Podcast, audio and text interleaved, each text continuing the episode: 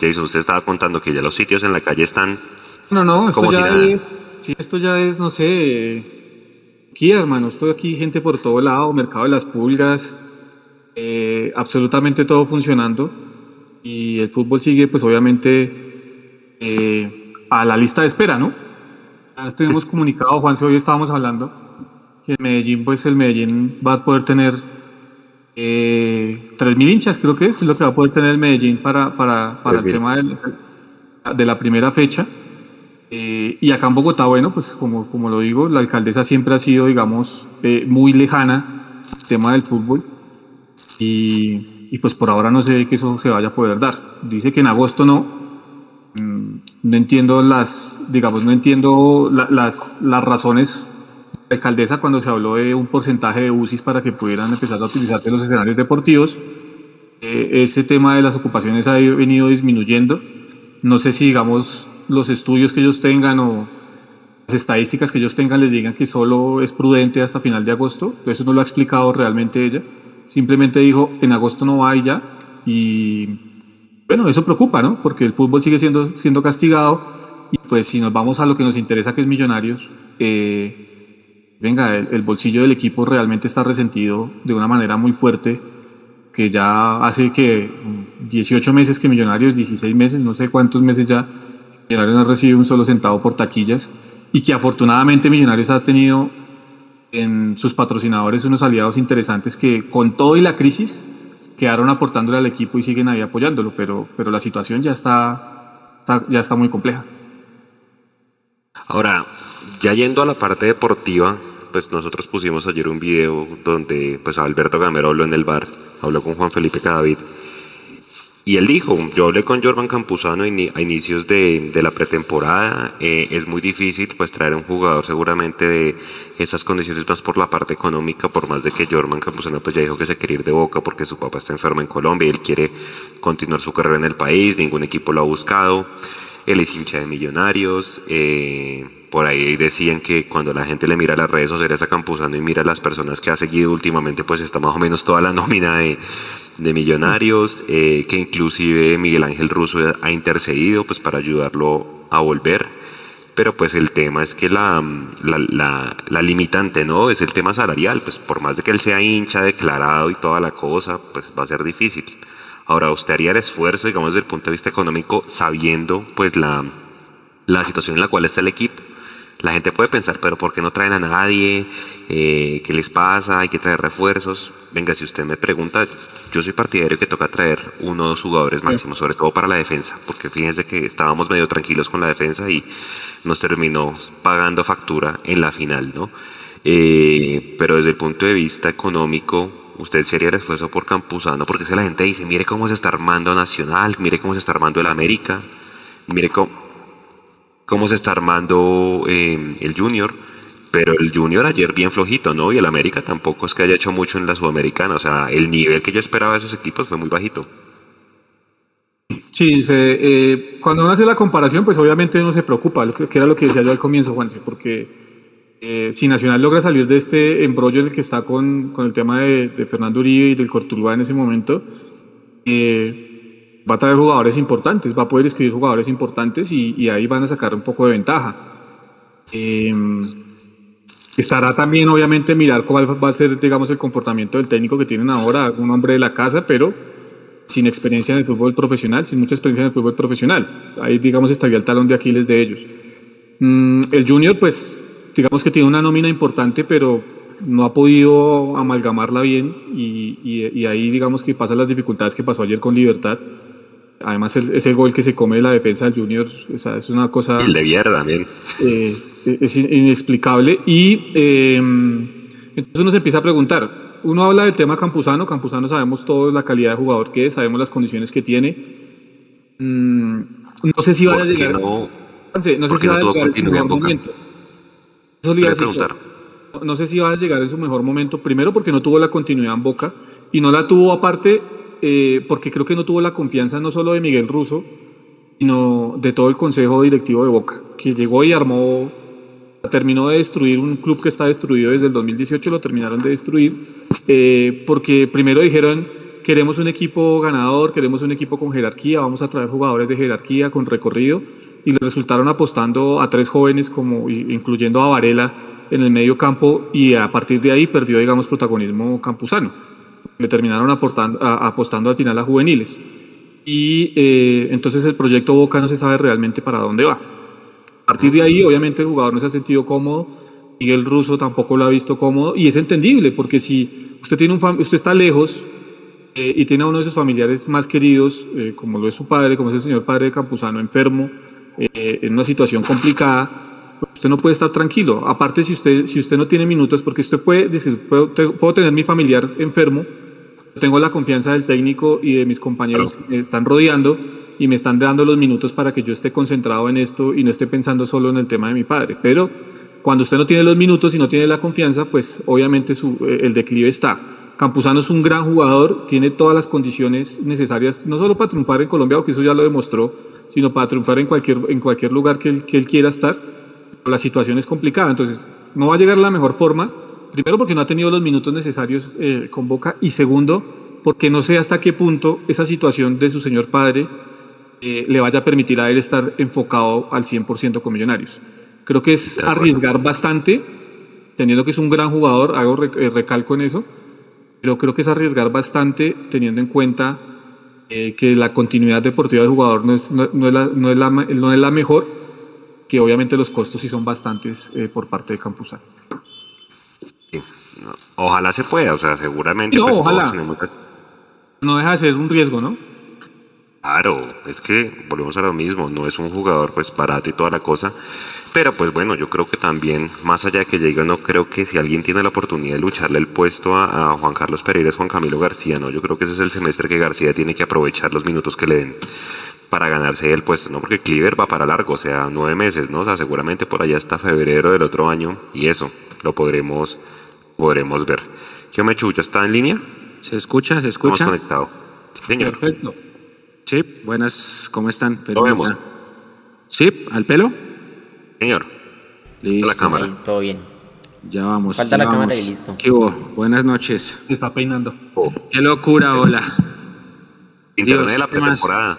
No, hermano, ¿ah? Qué locura. Bueno, buenas noches. ¿Cómo andan todos? Acá estábamos mirando el chat y perdón, ofrecemos la disculpa a todos, pero ya está bien, ¿no? Ya está, ya está estable, me están diciendo por internet. Ya, ya, ya. Ya está estable, sí, señor. Bueno, don Mecho, estábamos hablando del tema campusano. Usted que sabe el tema, ayer pusimos la, la entrevista de, de, Gamero que habló con él, que en las redes sociales, en su Instagram ha seguido toda la nómina de millonarios, pero pues que no es un jugador barato. Mucha gente decía, ah, pero es que con lo de Guarín le pagan y le sobra. Pues yo no sé, hombre, qué tal esté la situación de, de millonarios. Inclusive por ahí preguntaban en el chat si millonarios le va a pagar el sueldo a Salazar en el préstamo en Río Negro o cómo es ahí el tema. Yo tengo entendido que lo de Salazar es cedido. ¿Cedido es que Río Negro lo coge y le paga? Entiendo yo. no hay dinero por préstamo, entiendo yo, no hay dinero de préstamo, que simplemente el jugador pidió tener, poder tener la posibilidad de jugar, de tener minutos. Varios pues, presenta la oportunidad de Río Negro, lo sé, pero obviamente Río Negro se hace cargo de toda la, de la, toda la carga prestacional del jugador. Ok, ok, ok. Bueno, y me, y me un tema campusano. Yo le decía ahorita a Jason que sí, todos somos conscientes de que la nómina hay que reforzarla porque pues tenemos una baja en el medio campo, hay una baja en la defensa, pues porque lastimosamente eh, Breiner pues no suplió esa ausencia de, de Ginás en su momento y de Vargas, entonces em, lo que hablábamos acá es, pues yo sé que el equipo hay que reforzarlo, pero porque ya no, es que Nacional, es que América, es que Junior, con lo que mostró Junior ayer en defensa y lo que mostró América, me diría el nivel del fútbol colombiano no es que vaya a estar pues supremamente alto. La fe está supremamente blandita, la nómina. Eh, bueno, yo voy a dar mi opinión, mi humilde y pequeña opinión. Eh, estoy de acuerdo, Jason. Sí, Salazar estaba pidiendo minutos y como no los tenía, por eso es que se fue. Esa, esa versión que tiene Jason es la misma que tengo yo. Él estaba pidiendo, él y hay más jugadores que están pidiendo continuidad que no han tenido en el primer semestre y se le da esta oportunidad. Entonces yo creo que el jugador está contento. Lamentablemente desde que él llegó de San Lorenzo no fue el mismo. El Salazar que se fue a San Lorenzo la rompía, el Salazar que volvió no, como que nunca terminó de encontrar su lugar. Ahora, con respecto a lo otro, yo entiendo que jugar una final es algo considerable, yo entiendo que la campaña del primer semestre fue buenísima, yo entiendo que superó las expectativas de todo el mundo, yo entiendo que eh, como que quedó un parte de tranquilidad en la hinchada porque ya la gente dijo, bueno, si con este equipo que no tenía experiencia ya llegamos a una final, entonces se vislumbra un futuro bonito, pero hasta el mejor equipo del mundo tiene que reforzarse. Hasta el mejor equipo del mundo tiene que reforzarse, porque es que los otros 19, los otros 19 no se van a quedar así haciendo, haciendo ojitos mirando, ay, el subcampeón. No, los otros 19 fueron y se, y se reforzaron. Ahora, la contraparte del tema que aquí viene es, hay que entender que Millonarios económicamente no está bien. Millonarios está pasando una crisis financiera fuerte. Eh, se habla de varios despidos de la sede administrativa gente que ha perdido sus puestos porque ya la situación financiera no da y es que usted tiene que entenderlo, ¿no? Piense como empresa. Si usted vive de las taquillas y lleva ya, que ¿cuánto llevamos? 14, 15 meses sin recibir un solo peso por taquilla y su distribución de mercadeo es pésima porque el mercado de millonarios es malo, entonces no hay, no hay otras, otras fuentes de ingreso, pues pasa lo que pasa. Eh, entiendo que a Arnold Iguarán no le renovaron, ahorita tocamos ese tema, pero la situación no es fácil, la situación no es fácil. De hecho, lo había dicho el máximo accionista en alguna entrevista que el mismo equipo va a ser el primer semestre va a ser el, del segundo. ¿Por qué? Apostar a la continuidad. Entonces ahora está Arauca y está Dewar y hay por allá un delantero que es de apellido Carvajal que es muy bueno y los van a empezar a subir a ellos y está Santiago Cantillo por ahí y los van a empezar a subir a ellos esperando que esa política de vivir de, de nuestro fútbol base sea la que nos debe comer porque la verdad la situación financiera no está bien y eso pues no es un, no es un secreto ni es algo oculto, ¿no? De acuerdo, sí, sí, sí, sí, y pues por eso con más veras aún, pues, ah, dice, pues. Es que me surge una duda de lo que decía, de lo que decía eh, Mechu, y, estoy de acuerdo, el mercado de millonarios no ha sido el mejor, no soy experto en mercadeo, pero uno, uno se da cuenta que tiene muchas falencias. Y Mechu decía, hay mucha gente de la parte administrativa que ha perdido su empleo. La pregunta mía es, eh, ¿perdieron el empleo los de mercadeo, que son, digamos, los principales responsables de que muchas cosas de millonarios no se muevan? ¿O, están haciendo eh, la gran gobierno nacional y están cortando por lo bajo y quitándole el empleo a personas que no realmente eh, no, tienen mayor influencia y que sí realmente necesitan desempleo? Son las cosas que uno no, no, logra entender, ¿no? Sí, porque la, la Florida cada vez todavía días, ¿no? O sea, mercadeo ah, creo que hay muchas gracias, pero pues, y que hayan hecho la gestión para ir a exponer la marca y toda la cosa, pues no es que haya sido ellos, pero sí, lástima, lástima porque es donde uno dice, hombre, en no tiene que venirse. Creo que lo que hablaban hoy era que Millonarios ni siquiera le da para pagarle la mitad de lo que se gana en Boca, o sea, imagínese.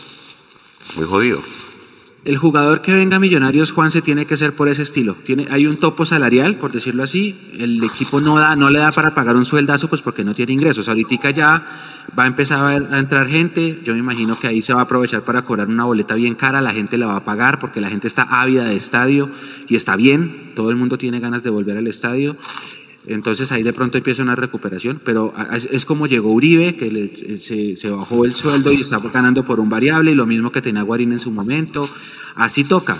Y a Campuzano tienen que negociarlo de un estilo similar, y es lo que decía ustedes, que el sueldo es mucho, la aspiración es mucho menor, creo que la mitad de lo que dice usted, pero así toca, así toca. Ahorita no se pueden contratar grandes nombres y con, y con grandes sueldos porque la caja no da. La caja no da, es que eh, es como si, imagínense cada uno de ustedes en su casa, que estén 15 meses sin recibir un, peso y les toque pagar, y pagar y pagar y que los servicios y que el arriendo y que no sé qué.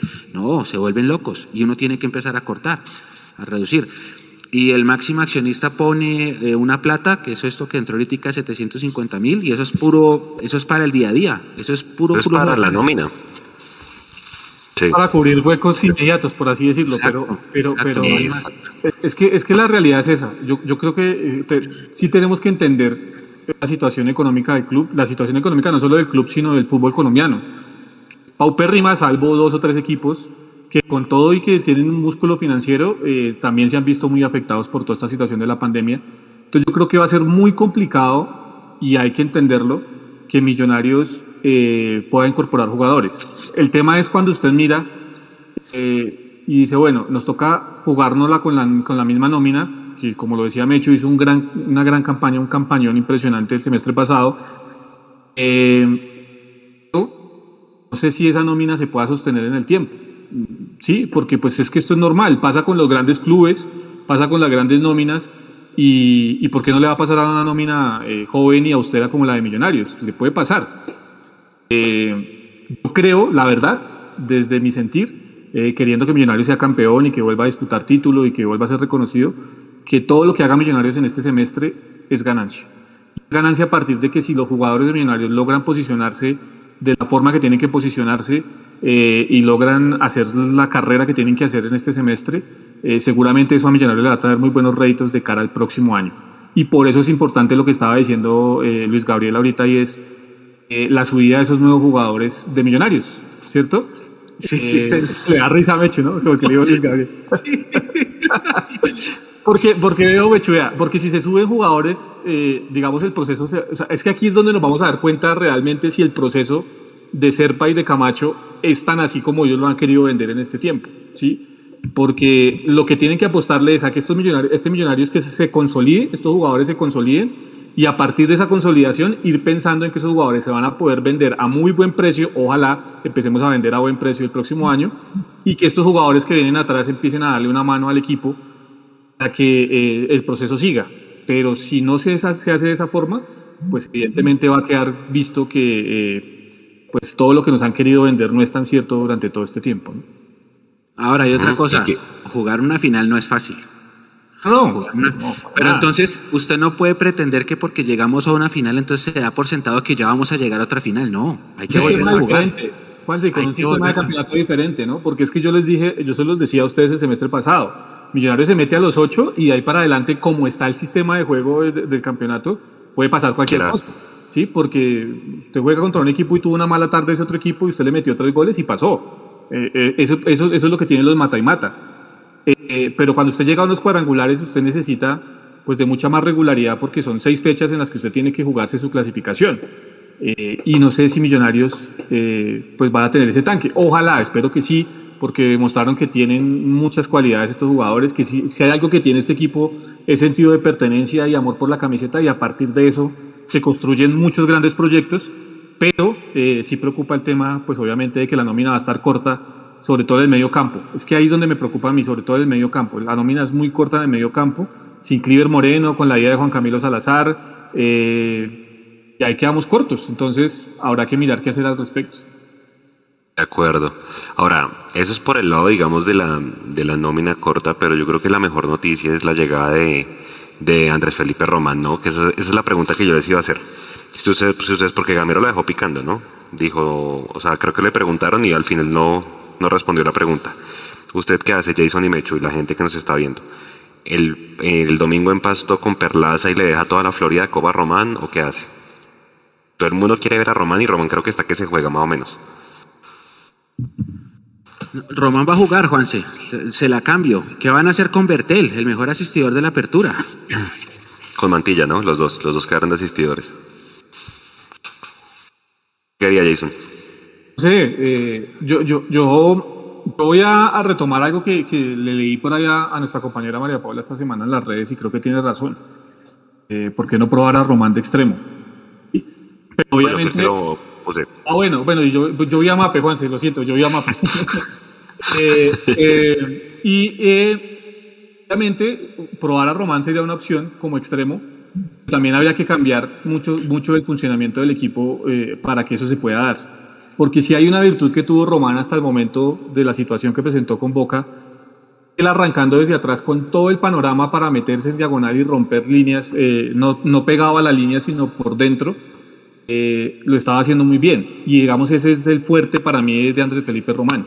No sé si pegaba la línea como extremo vaya a tener la posibilidad de brillar de la misma forma. Por eso digo que si Román va como extremo, habría que cambiar algo del funcionamiento de Millonarios, porque este 4-4-2 básico que nos presentó eh, Gamero el semestre pasado no le va a permitir, para mi concepto, ¿no? no le va a permitir a Román eh, brillar de la mejor manera. Entonces creo que tendría que haber un cambio en el funcionamiento para que Román lo pueda hacer. Ahora, algo que yo le voy a preguntar es porque si usted me pregunta, eh, Emerson no terminó bien. O sea, para nadie es un secreto que no terminó con buen nivel y los mejores momentos que yo le vi a Emerson fue cuando Román jugó detrás de él. Por ahí de pronto puede ser que Gamero diga, venga, voy a darle la oportunidad otra vez a Emerson, le voy a poner a Román ahí a ver qué tal lo hace. O si no, pues efectivamente yo creo que va a tocar o a Bertel o a Román probarlos como extremos, pues porque obviamente Perlaza de alguna manera junto con McAllister y Uribe son la voz de la experiencia en ese equipo. Entonces, por más de que la gente diga, ah, Perlaza no más, y no sé qué, pues hermano, es el que tiene experiencia. Y si usted me pregunta, pues obviamente no tuvo el mejor semestre, pero pues el tipo rindió. El tipo rindió ahí. Inclusive, pues cuando dejó de estar allá en Barranquilla se sintió, ¿se acuerda? Que lastimosamente Rosales pues no se vio muy bien en esos goles que nos hizo el Junior. Pero pues bueno, o sea, y además Perlaza creo que le quedan seis meses de contrato, ¿no? Entonces, pues la ah, bueno. Juanse, menos mal tocó ese tema. Ese es el otro dilema que tiene Millonarios. Imagínense ustedes, compañeros y queridos oyentes e internautas, que posiblemente a finales de este mes comienza la Supercopa Juvenil. El hecho de que comience la Supercopa Juvenil no solamente implica que el equipo sub-20 de Millonarios por fin va a tener competencia, porque ahorita solamente juega la sub-17, que dicho sea de paso este fin de semana va a jugar en Excoli y vamos a transmitir para la gente que se conecte con nosotros, sino que entonces se abre la ventana para que los jugadores sub-20 puedan ser utilizados en el plantel profesional. Así las cosas, usted podría liberar cupos de la plantilla inscrita ante Di Mayor, mandando esos sub-20 a jugar como sub-20 y daría espacio para traer en caso de que usted quiera traer refuerzos. ¿Sí? Entonces, ¿qué pasa? Jugadores como Dewar Victoria, como Juber, como Rosales, todos esos jugadores, eh, los menores de 20, se pueden inscribir como sub-20. ¿Qué es lo que pasa? Que contra eso también está el tema de la burbuja, porque Millonarios mm. quiere entrenar en una burbuja en la que se cuiden todos, nos cuidamos entre todos para evitar lo que pasó con el, estos temas de COVID cuando fue, lo, creo que fue lo que le pasó al Medellín. Pero si usted saca los sub-20 y los pone a jugar la Supercopa aparte, rompe la burbuja. Entonces, es, en ese dilema están en este momento, es o aprovechamos la regla para inscribir los sub-20 y que jueguen allá y los traemos cuando los necesitemos, o definitivamente nos mantenemos en nuestra burbuja y no inscribimos a los pelados. Pero y en esa dualidad están. Exacto, están en esa dualidad, pero es que yo creo que no es ni tan dualidad, porque volvemos al tema financiero de millonarios. Libera los cupos, pero ¿con qué plata va a traer jugadores? Jugadores libres, sería lo único, ¿no? Que llegaran eh, completamente como agentes libres y que Millonarios no tuviera que pagar un, peso por el préstamo. Sería la única situación. Y, pues sabemos que las experiencias con ese tipo de jugadores que llegan libres generalmente eh, no son las mejores para el equipo. ¿sí? Pues tenemos excepciones como la, la, de Uribe y algunas otras, pero generalmente a Millonarios no le va bien con los jugadores que trae completamente libres porque son jugadores que no vienen con ritmo de competencia.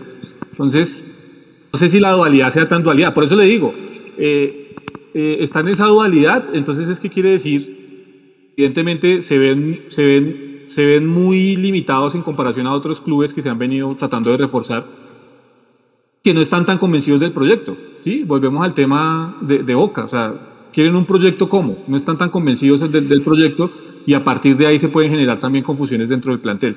Si ustedes me dicen a mí, realmente lo inteligente es, dejemos lo que tenemos, y si podemos traer dos o tres refuerzos eh, importantes dentro de lo que se puede en el medio, hagámoslo. Pero si no, pues lo más lógico es que, dejemos lo que continuidad. para que el proyecto tenga la continuidad que tiene que tener.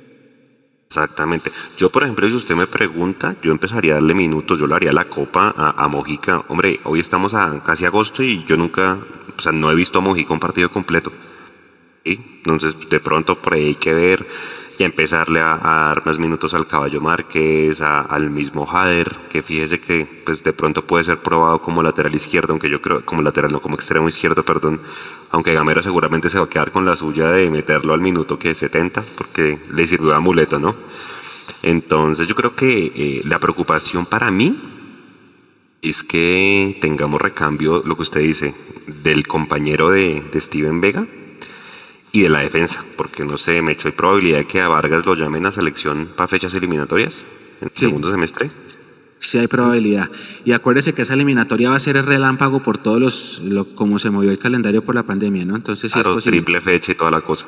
Tal cual. Ahora, dos cosas. La primera, eh, buenas referencias me dieron de Brainer Paz como volante de primera línea en el amistoso del pasado sábado allá en Fortaleza, pero buenas referencias. Teníamos a alguien allá y esa persona me escribió y me decía, Mechu, en serio me tiene boquiabierto lo que está haciendo Brainer Paz como volante de primera línea. Y ahí atrás viene un muchacho que se llama Juan José Mosquera, que él ha venido trabajando con las divisiones menores. Después del campeonato sub-20 de 2019 estuvo en el Pereira y volvió. Él está ahí haciendo trabajo para subir al primer equipo y podría ser de pronto la, el siguiente en subir. Eh, Juanjo Mosquera se llama. Pero Brainer Paz lo hizo muy bien y bastantes buenas referencias me dieron de, del partido contra Fortaleza. De hecho, cuando fue el tema de la final, se contempló que en algún momento él jugara en la, en la primera línea en, esa, en ese partido que perdimos contra el Tolima. Ok, o sea que no hay probabilidad que el hombre se vaya por ahí un rumor, ¿no? Que se va, que lo quería el Bucaramanga y Bucaramanga mandaba a, a un central de apellido Cuenú, Millonarios. Cuernú. Paz fuera Cuernú, Cuernú, bueno. Sí. Un central que, que es de allá y que, que inclusive jugó en, estuvo en, lo tenían referenciado, ¿sabe por qué? Porque el hombre jugó en Valledupar, en la época de Steven de Ginas y todo eso. Entonces seguramente lo querían desde esa época. Eh, pero eso es el, el, el, rumor que hay, ¿no? Eh, ahora, el otro rumor que hubo, Jason y Mechu, y la, la, gente que nos está viendo fue el tema Juan Pablo Vargas, ¿no? Que Newells lo quería, pero solamente mandó una oferta por el 30% y Millonarios solo lo vendía. Si ustedes hubieran sido millonarios y mandan la oferta por el 100, ¿ustedes lo dejan ir? Porque pues obviamente hay una necesidad de plata, ¿no? Sí. Yo no, no, no, porque es que ¿No? primero es Argentina y sabemos que en Argentina son duros para pagar. Empecemos por ese lado. Segundo, eh, el 30%, cuando Millonarios, digamos, si hay un jugador que tiene Millonarios para mostrar de los que no son de la cantera. Eh, y aparte del Chicho es él. Pues es Vargas, sí, aparte del Chicho, estoy de acuerdo, aparte del Chicho es Vargas, porque Vargas es el, digamos, el jugador eh, top, digamos, en la defensa de Millonarios, porque pues es el jugador defensa central, titular generalmente en la selección de Costa Rica o generalmente en las convocatorias, así no sea titular. Eh, esta situación pues de la, de la lesión y demás, pues Luis Fernando Suárez eh, decidió, decidió dejarlo por fuera en esta ocasión, pero si es un jugador que se puede valorizar a futuro, más allá de lo que lo ha hecho Steven Vega en el último tiempo, eh, sin duda alguna que, que, es, que es Vargas y, y, entonces hay que darle la continuidad, hay que sostenerlo. El negocio, así como decía un colega nuestro, tenía más futuro la semana pasada y eso, eso, eso amaneció muerto completamente. No, no, no, no habría sido nada inteligente haberlo hecho.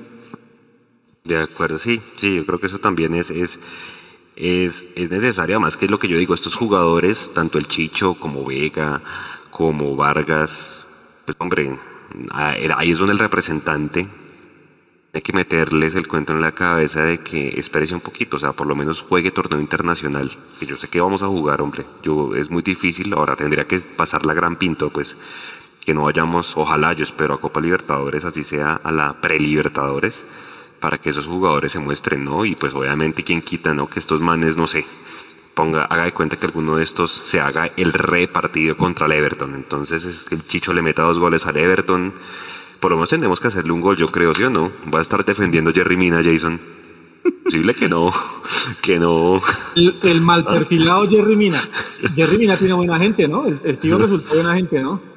Resultó Oiga, por, eh, paréntesis ahí, ¿por qué Messi tiene tan mala relación con ese man? Porque Messi es amigo de todo el mundo, pero... No, no, no, no. no el, ellos no tenían mala relación, lo que uno lee, pues digamos... Pero Messi le, le, gritaba de todo, que ahora no. sí que baila y todo. Y que... Yo pero, también le hubiera gritado igual, yo le hubiera gritado igual. Sí. Pero esto viene, ¿A quién eliminó Colombia en semifinales? En, perdón, en cuartos de final. Es que como esa copa es tan cortica, no, no saben ni qué jugaron. Eh, la, la, los, los, exacto, a Uruguay, ¿verdad? Y le bailó en la cara a Lucho Suárez. Ya, con eso es suficiente. Ah, ya, ya, ya, ya, Le bailó en la cara a Lucho Suárez. Entonces, no, por, eso claro. él, por eso él era, ahora sí, bailalo, como le, le, lo que le gritaba Messi a, a, al señor Mina. ¿no? Además que le pegó una tendida en el partido tremenda. Entonces, pues creo que ya venía Messi. Para Messi mí, para mí eso son solo calenturas del partido. Yo creo que no, no, no, no trasciende más allá. No, porque es que dicen los del Jet Set, eh, Nico, que lo dejó de seguir en Instagram. Eso ya es grave para esta, para, para estas épocas es grave. nah. Sí. A estas épocas, ¿no? Oiga, pero, pero no, ¿verdad? O sea, inclusive la Florida Cup, no sé, un, un, buen partido de esta gente, una buena vitrina, pues también, obviamente no quiero decir que ya entonces el chicho lo van a vender a Europa, no, pero pues que les pueden ah, e, empezar a hacer seguimiento. Acuérdense que también estos equipos europeos pues rotan mucho la nómina y empiezan también a mostrar jugadores en estos torneos de, verano, pero sí, tienen que ser vitrina de torneo internacional para venderlos bien. O sea, es que, o sea, ¿usted se imagina donde ahorita el Porto venda a, a, Lucho Díaz? El Junior tiene el 20%, y ahí es donde yo digo, Millonarios tiene que ser inteligente hasta en eso, y no cometer la gran, lo que le pasó a Harold Santiago Mosquera, que Millonarios se quedó con casi el 50%, ¿cierto? Me echó el 40% de ese jugador, y el, el jugador terminó el contrato allá en Dallas y quedó libre. Millonarios ya no tiene nada de ese jugador. Entonces, hasta en eso tiene que ser inteligente Millonarios, ¿no? A ese es el miedo que yo le tengo al tema John Duque, que el tipo quede libre y chao, muchas gracias. Entonces. yo, yo creo, Juanse, que a, que a Chicho sí lo está moviendo ahorita el representante. Y esa era otra cosa que, hay que tocar. El hecho de que el domingo empieza el torneo y Chicho esté en el equipo no quiere decir o garantiza que Chicho va, pueda terminarlo. Sí, no, Salazar se acuerda que jugó un partido y se fue puede pasar porque a él sí lo están moviendo y es que la moneda extranjera pesa sobre el peso colombiano, muchachos, y eso es una realidad y es normal. Eh, ahora le van a preguntar a Chicho, Chicho, sí, todo jugador tiene un cassette, ¿no? No, mi presente es Millonarios, ahorita solo estoy concentrado en mi equipo, como cuando le preguntan, oiga, ¿usted va a jugar contra su ex equipo? Sí, sí, yo tuve muchas alegrías, pero mi ahorita soy un profesional. Esas son frases de cassette. Eh, como lo importante es, destacamos la actitud, todo ese tipo de cosas, pues obviamente él va a decir lo mismo, sí, es libreteado, pero a él lo están moviendo, a él lo están moviendo y es el jugador que más, que más mercado tiene ahorita en, eh, afuera. Entonces, e, esa es otra y puede pasar. ¿Quién, ¿Quién es el que le toca contra Mina? ¿Quién es el del duelo con Mina entonces en, en, Orlando? Uribe. Uribe porque Mina es central. Paseo para no, que le diga, mira que te como, hermano, mira que te como y listo.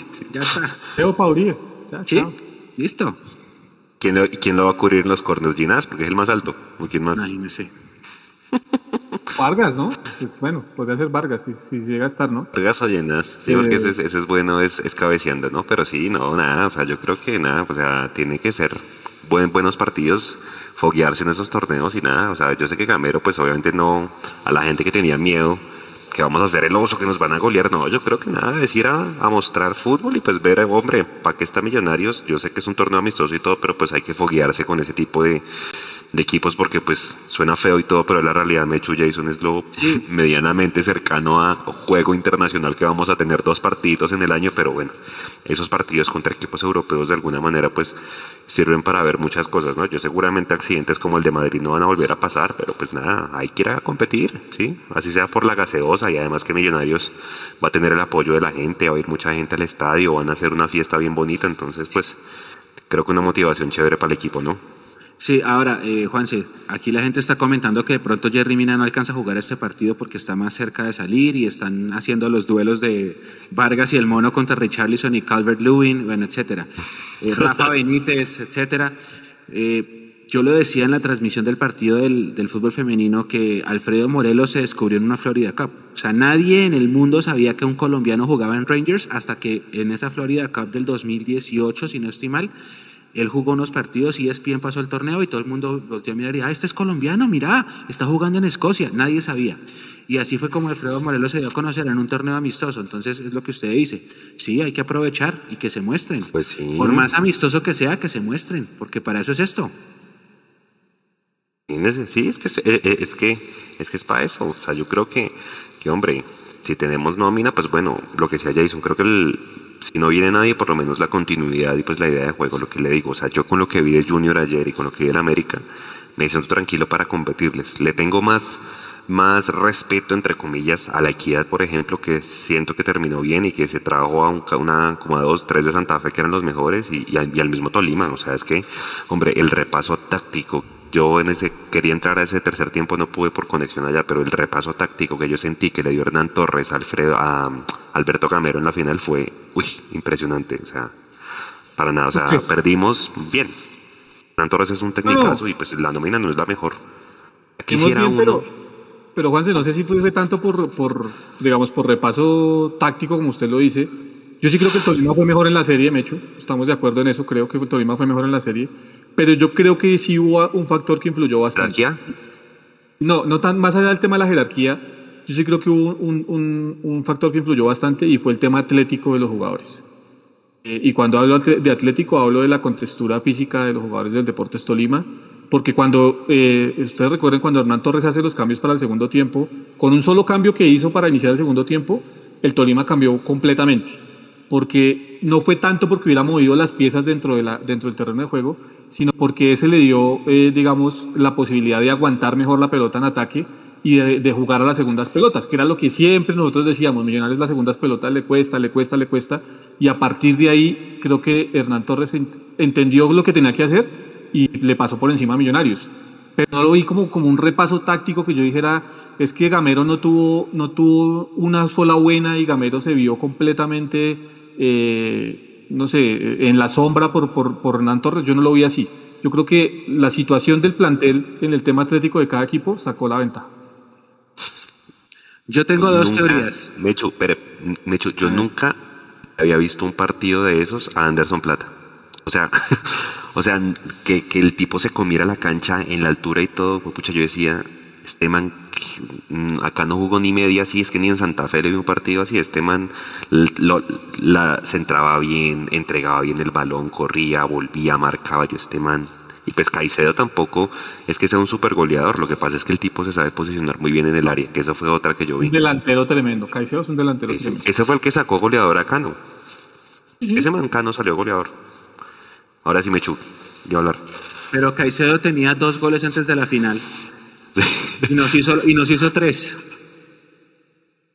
Yo tengo, yo sí tengo, eh, estoy de acuerdo con Jason. Ese único cambio que hizo Hernán Torres le dio la vuelta al partido de vuelta. Un cambio nomás, de una, ya. Nosotros en el primer tiempo estábamos incómodos hasta el golazo de Ruiz, que fue un accidente, y en el segundo tiempo con ese cambio no vimos media. Y la otra, yo tengo una teoría acá eh, voy, a, voy a poner el chat porque me van a venir una mano de puteadas.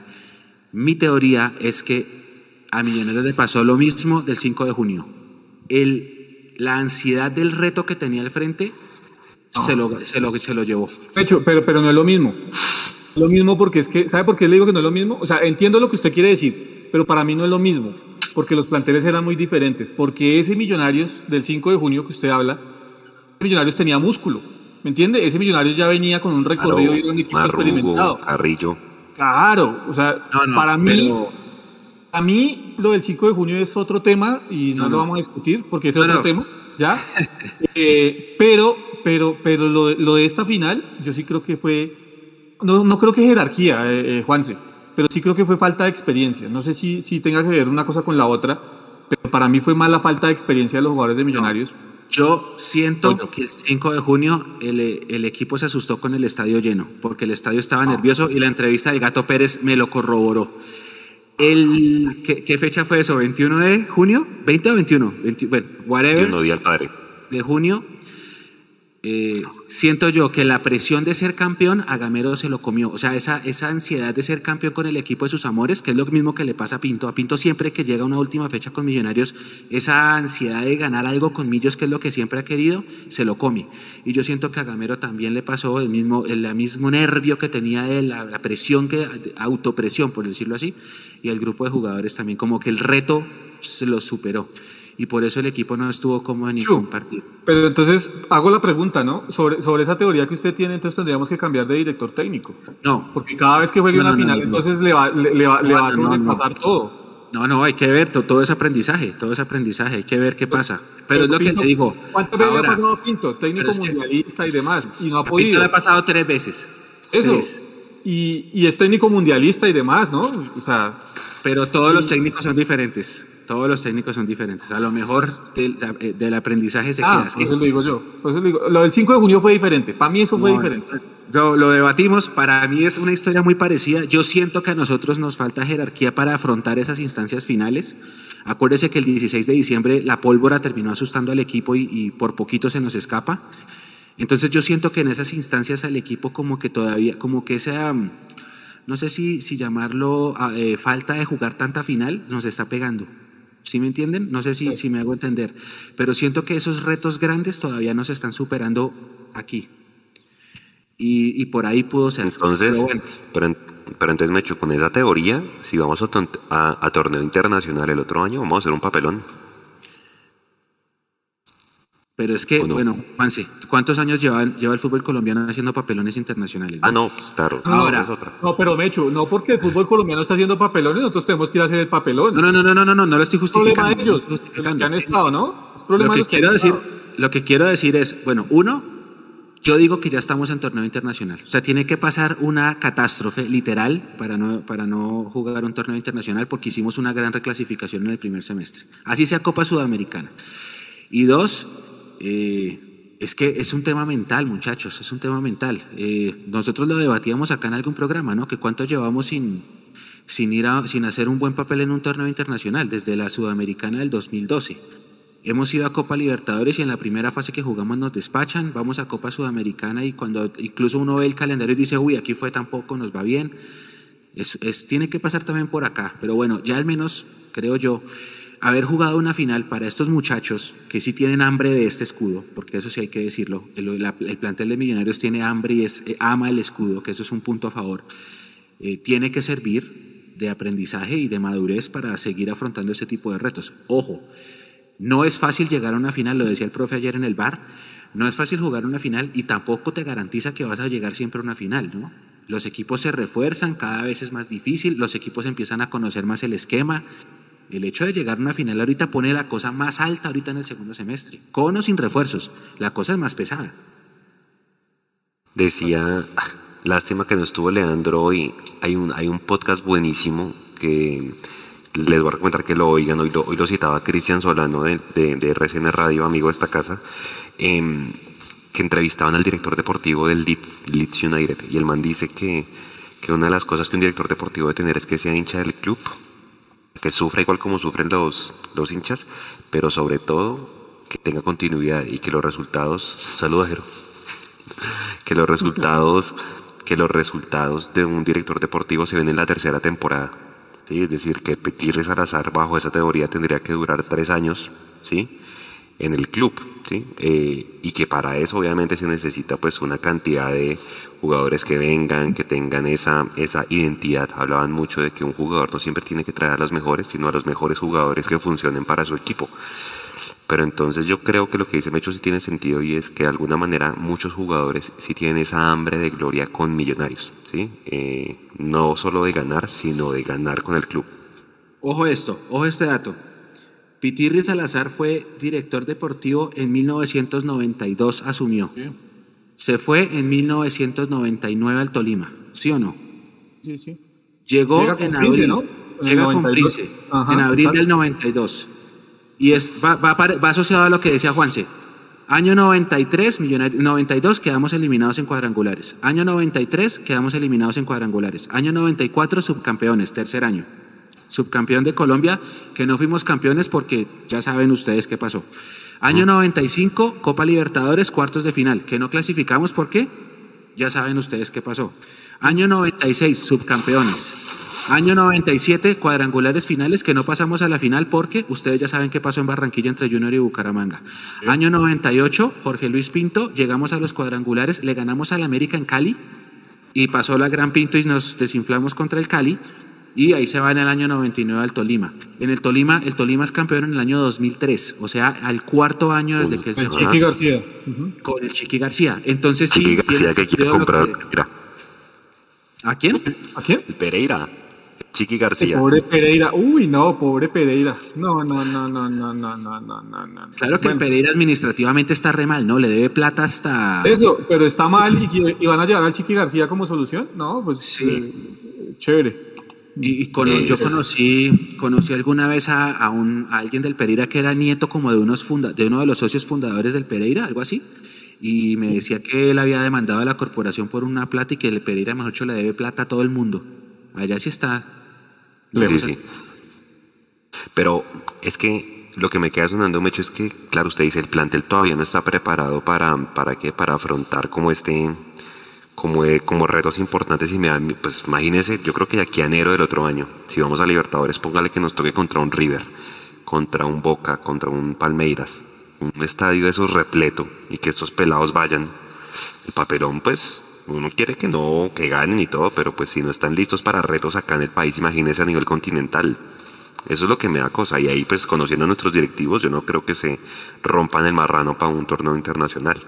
Oiga, Jason y Jason y, Juanse, una pregunta que acá lo mencionan. ¿Ustedes consideran que lo que le pasó a la selección también va por aquí? ¿Qué pasó a la selección? el, descalabro que en instancias finales... es que es, una serie de jugadores completamente desaplicados que tienen fama y que al creer que tienen fama ya tienen ganado el paraíso. Eh, Pero, lo de la selección es muy diferente porque es falta de profesionalismo de muchos jugadores.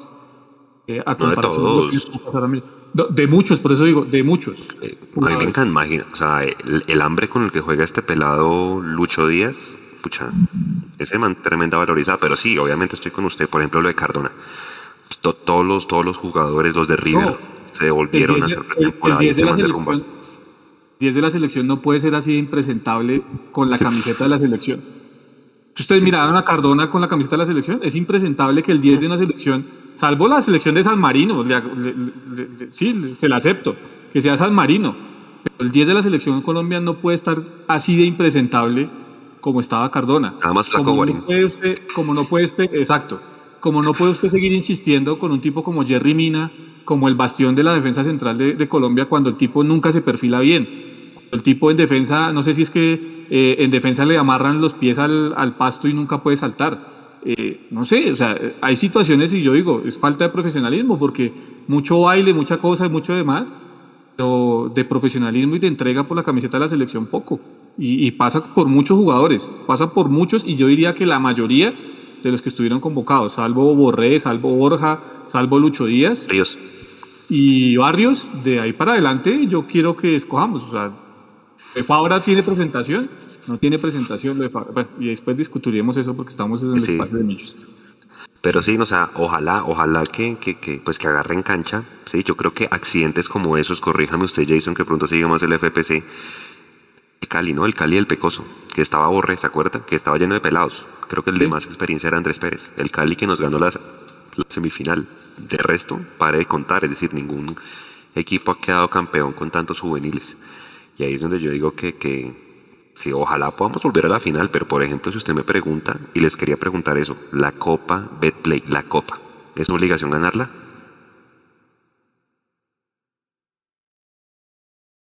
Dice Jason. No sé. Sí. Dice que sí. Porque es que o sea, listo, si lo miramos como institución, como historia, como escudo, sí, obviamente Millonarios tiene que siempre ir a disputarlo. Está listo, estamos desde ahí. Pero centrémonos en hoy, Mechu. Señor Luis Gabriel, centrémonos en hoy. Eh, la cosa está para que, la cosa, la cosa está para que la, la, situación de verdad, digamos, Millonarios tiene que ir a ganar la Copa. No sé, porque por el plantel es corto. Mechu, si, si este semestre sufrimos con un plantel, bueno, el semestre pasado realmente sufrimos con un plantel corto para un solo torneo, explíqueme cómo vamos a hacer para pelear dos torneos este con el mismo plantel corto. No, pero yo se la compro si la copa fuera un todos contra todos en paralelo o alguna cosa así, o una serie de cuadrangulares, pero son dos partidos con alianza y seguir vivos y otros dos y... Y, llega el momento en que usted necesita el equipo titular y el equipo titular va a tener que estar en los dos. Por eso digo yo, si el, si el, si el semestre pasado sufrimos de la manera que sufrimos con un plantel corto, le vamos a hacer para afrontar este con el mismo plantel corto, para afrontar dos torneos, independientemente de que sean poquitos partidos, pero son dos torneos? el tema es de nómina, el tema es de nómina. puede ser difícil. No de condiciones de la nómina porque demostraron que tienen las condiciones. El tema es de cantidad de jugadores. ¿sí? Pero usted, ¿usted a quién le daría la copa? O sea, de, o sea, Juanito Moreno, si usted me pregunta, para mí tiene que ser el, arquero de la Copa, de, esos, de esa eliminatoria. Mojica, el Caballo Márquez que arranque de titular, ¿me entiende? O sea, por lo menos en la ida, ya después, cuando le toquen pues llegar a, definir en casa, seguramente usted pondrá la titular, pero ahí es donde yo creo que usted tiene que, pues con lo poquito que tenga, pues rotar, ¿no? Obviamente, pues que nadie se contagie de COVID y todo el tema, que nadie se lesione. Pero hombre, la Copa yo sí creo que por lo menos la semifinal, ¿no? Mechu, eh, de las cosas buenas que pueden pasar con esto de la Florida Cup, la vacunación de los jugadores, ¿no? Imagino yo. Sí. Eso es de lo... Aunque, aunque claro está, muchos ya están vacunados. No, pero pues digamos que el, gran, el grueso del, el grueso del, del equipo falta. Porque no, muchos ya están vacunados, solamente los se fueron, con se fueron a sus, a sus pueblos de origen y como allá es más fácil acceder a la vacuna, muchos llegaron vacunados. Muchos llegaron ¿Ah, vacunados. Ah, bueno. muchos, muchos ya están vacunados. Pero ¿y si les dio? Pues porque no. ¿O allá estaba la de Johnson? Sí, sí, sí. sí, ok. Los municipios está la de Llans, sí. Bueno, ah, póngale cuidado. Póngale cuidado. Bucaramanga, Envigado, Medellín, Caldas, Alianza Millonarios, Pereira, Boca Juniors de Cali, Jaguares, Barranquilla, Patriotas, Santander y Uchicó Llaneros. De esos pasan. que, no han llegado los. Claro. No han llegado, han llegado los, los de Copa. Ah, no, o sea, es papelón perder esa serie. O sea, de una vez le digo. Y ya perdimos contra Alianza, ¿no? Yo no estoy diciendo que vayamos a perder la serie. Yo digo que es difícil y que Millonarios no tiene la obligación de ir a ganar la Copa. Yo no estoy diciendo que nos van a hacer el papel, que vayamos a hacer el papelón. Yo digo que no tiene la obligación. Ahora, ¿Sabe qué es lo que pasa? Lo, lo que pasa es que de pronto, para tratar de, de entender el punto de Jason, em, el problema es que si usted gana la Copa, ¿dónde va? ¿A Libertadores o a Sudamericana? A, Libertadores, eh, Primera, esa, fase eliminatoria. A fase previa, ¿no? Pero como dos fases previas antes de grupos, o sea, no ni siquiera la fase previa previa, sino como dos, dos fases previas, o así funcionaba hasta, hasta el año pasado, ¿no? Ahora, como está, como están los dos torneos, pues esa, ese formato de la Libertadores medio chimbo, ¿no? De la Sudamericana, ¿no? Solo pasa uno en el grupo de cuatro. Y pues ahí ya está casi que fijo que van los, los brasileños y los argentinos. ¿Y, su merced quiere que 10 pasen 8 o cómo es la cosa? No, pero pues yo pensaba que era como la, la Libertadores. Copa América, sí, como la Copa América, que de 10 pasan 8. Exacto. es un papelón, o sea, si hay algo que eleva el nivel, es eso, de 4 pasa 1, perfecto. Más Entonces hubieran dejado entonces hubieran dejado la Sudamericana como estaba antes, ¿no? Es eliminatorias y ya, el que pierda va saliendo. También, pero, pero creo que la idea de que compitan cuatro y pase uno, mi modo de ver, yo sí creo que sube, sube el nivel de, no, claro, y les van a dar más plata, y les van a dar más plata, pues por los partidos de local. Exacto, y hay más dinero y demás. Pero es que lo que es papelón es lo que pasa, digamos, con la Copa América, ¿no? De 10 pasan 8. Es una cosa absurda. es que sí, tiene razón. No. no o sea, usted puede empatar dos partidos y clasificar. Era una vaina, eso no tiene, no tiene no, no, no, no, Colombia puede haber llegado a la final si ganando un partido, ¿no? Si ganan los penaltis. Paraguay ganó la Paraguay llegó a una final con Ramón Díaz, eh, no sé en qué Copa América fue hace la poco. la de 2011, empatando todo. Empatando, todo. No, no, ganó un solo partido en toda la Copa y llegó a la final. O sea, por favor. Oiga, César Carrillo a Jaguares. Yo sí que, o sea, ese jugador pudo haber dado muchísimo más, ¿no? Ah, yo pensaba que iba a jugar en un equipo más grande. Ese jugador ya se queda allá, ¿no? O sea, es jugador ya de... Es, es... Ah, Juanse. Juanse, ¿por qué, por qué no logramos... Eh, no logramos que nuestros jugadores se consoliden en grandes equipos. ¿Sí me entiende? Es que también hay que buscar la explicación a eso. Llevamos, este es el live número que, 82.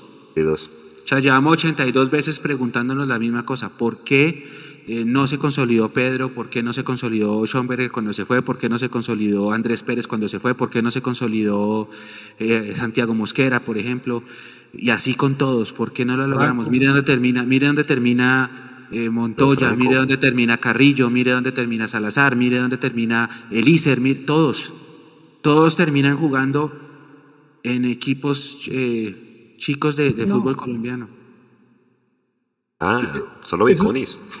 Viconis y eso. Pero, pero Viconis es uruguayo, entonces entiende uno que viene de otra mentalidad y demás, ¿no? Entonces, yo, yo creo que ese tema no es solo culpa de Millonarios, que yo creo que tiene gran parte de la culpa, yo les decía, eh, y gran parte de la culpa es que cuando el jugador llega a Millonarios, el jugador, salvo que se interese realmente por saber a dónde llega, el jugador de fútbol cuando llega a Millonarios no sabe realmente lo que es Millonarios. A partir de eso, tiene ciertas conductas, como las de Manga Escobar, recordémoslas, ¿sí? Que no le permiten a un jugador con el talento que tenía Manga Escobar consolidarse en un club como Millonarios. Eso, digamos, es la falencia que tiene, a mi modo de ver, Millonarios. ¿sí? Venga, viejo, llegó, vamos para el museo, como hacen los grandes clubes, y usted va a conocer la historia de Millonarios y le vamos a decir realmente qué es Millonarios. Y bueno, no solo es museo, sino hay muchas formas de hacerlo. Eso es uno. Y lo otro, eh, es cuando usted se va al fútbol base no solo de Millonarios, sino de los clubes cualquiera, el club X de, fútbol colombiano. Eh, la cosa en el fútbol base no se maneja bien. Y no se maneja bien porque los dueños de las escuelas deportivas, eh, primero el dinero, ¿sí? Primero el dinero. Y es como mirando cómo le sacan plata a los papás de cualquier forma. Y lo segundo, eh, no todas las escuelas, no, obviamente, pues para que no me van a caer, pero pues sí la gran mayoría. Y lo segundo es que al jugador no se forma con valores realmente eh, en lo deportivo. Eh, hay una competencia hasta fea y tosca, no tanto en los jugadores de fútbol, sino entre los, entre los mismos papás, ¿no? que pelean entre ellos porque toda esa frustración que tienen de, de no haber podido hacer algo en la vida, la quieren descargar allá en la escuela de fútbol y entonces terminan entre ellos enfrentados y demás y haciendo grupitos y guetos diferentes eh, y, sacando a sus hijos del tema del valor del deporte. Desde ahí estamos mal.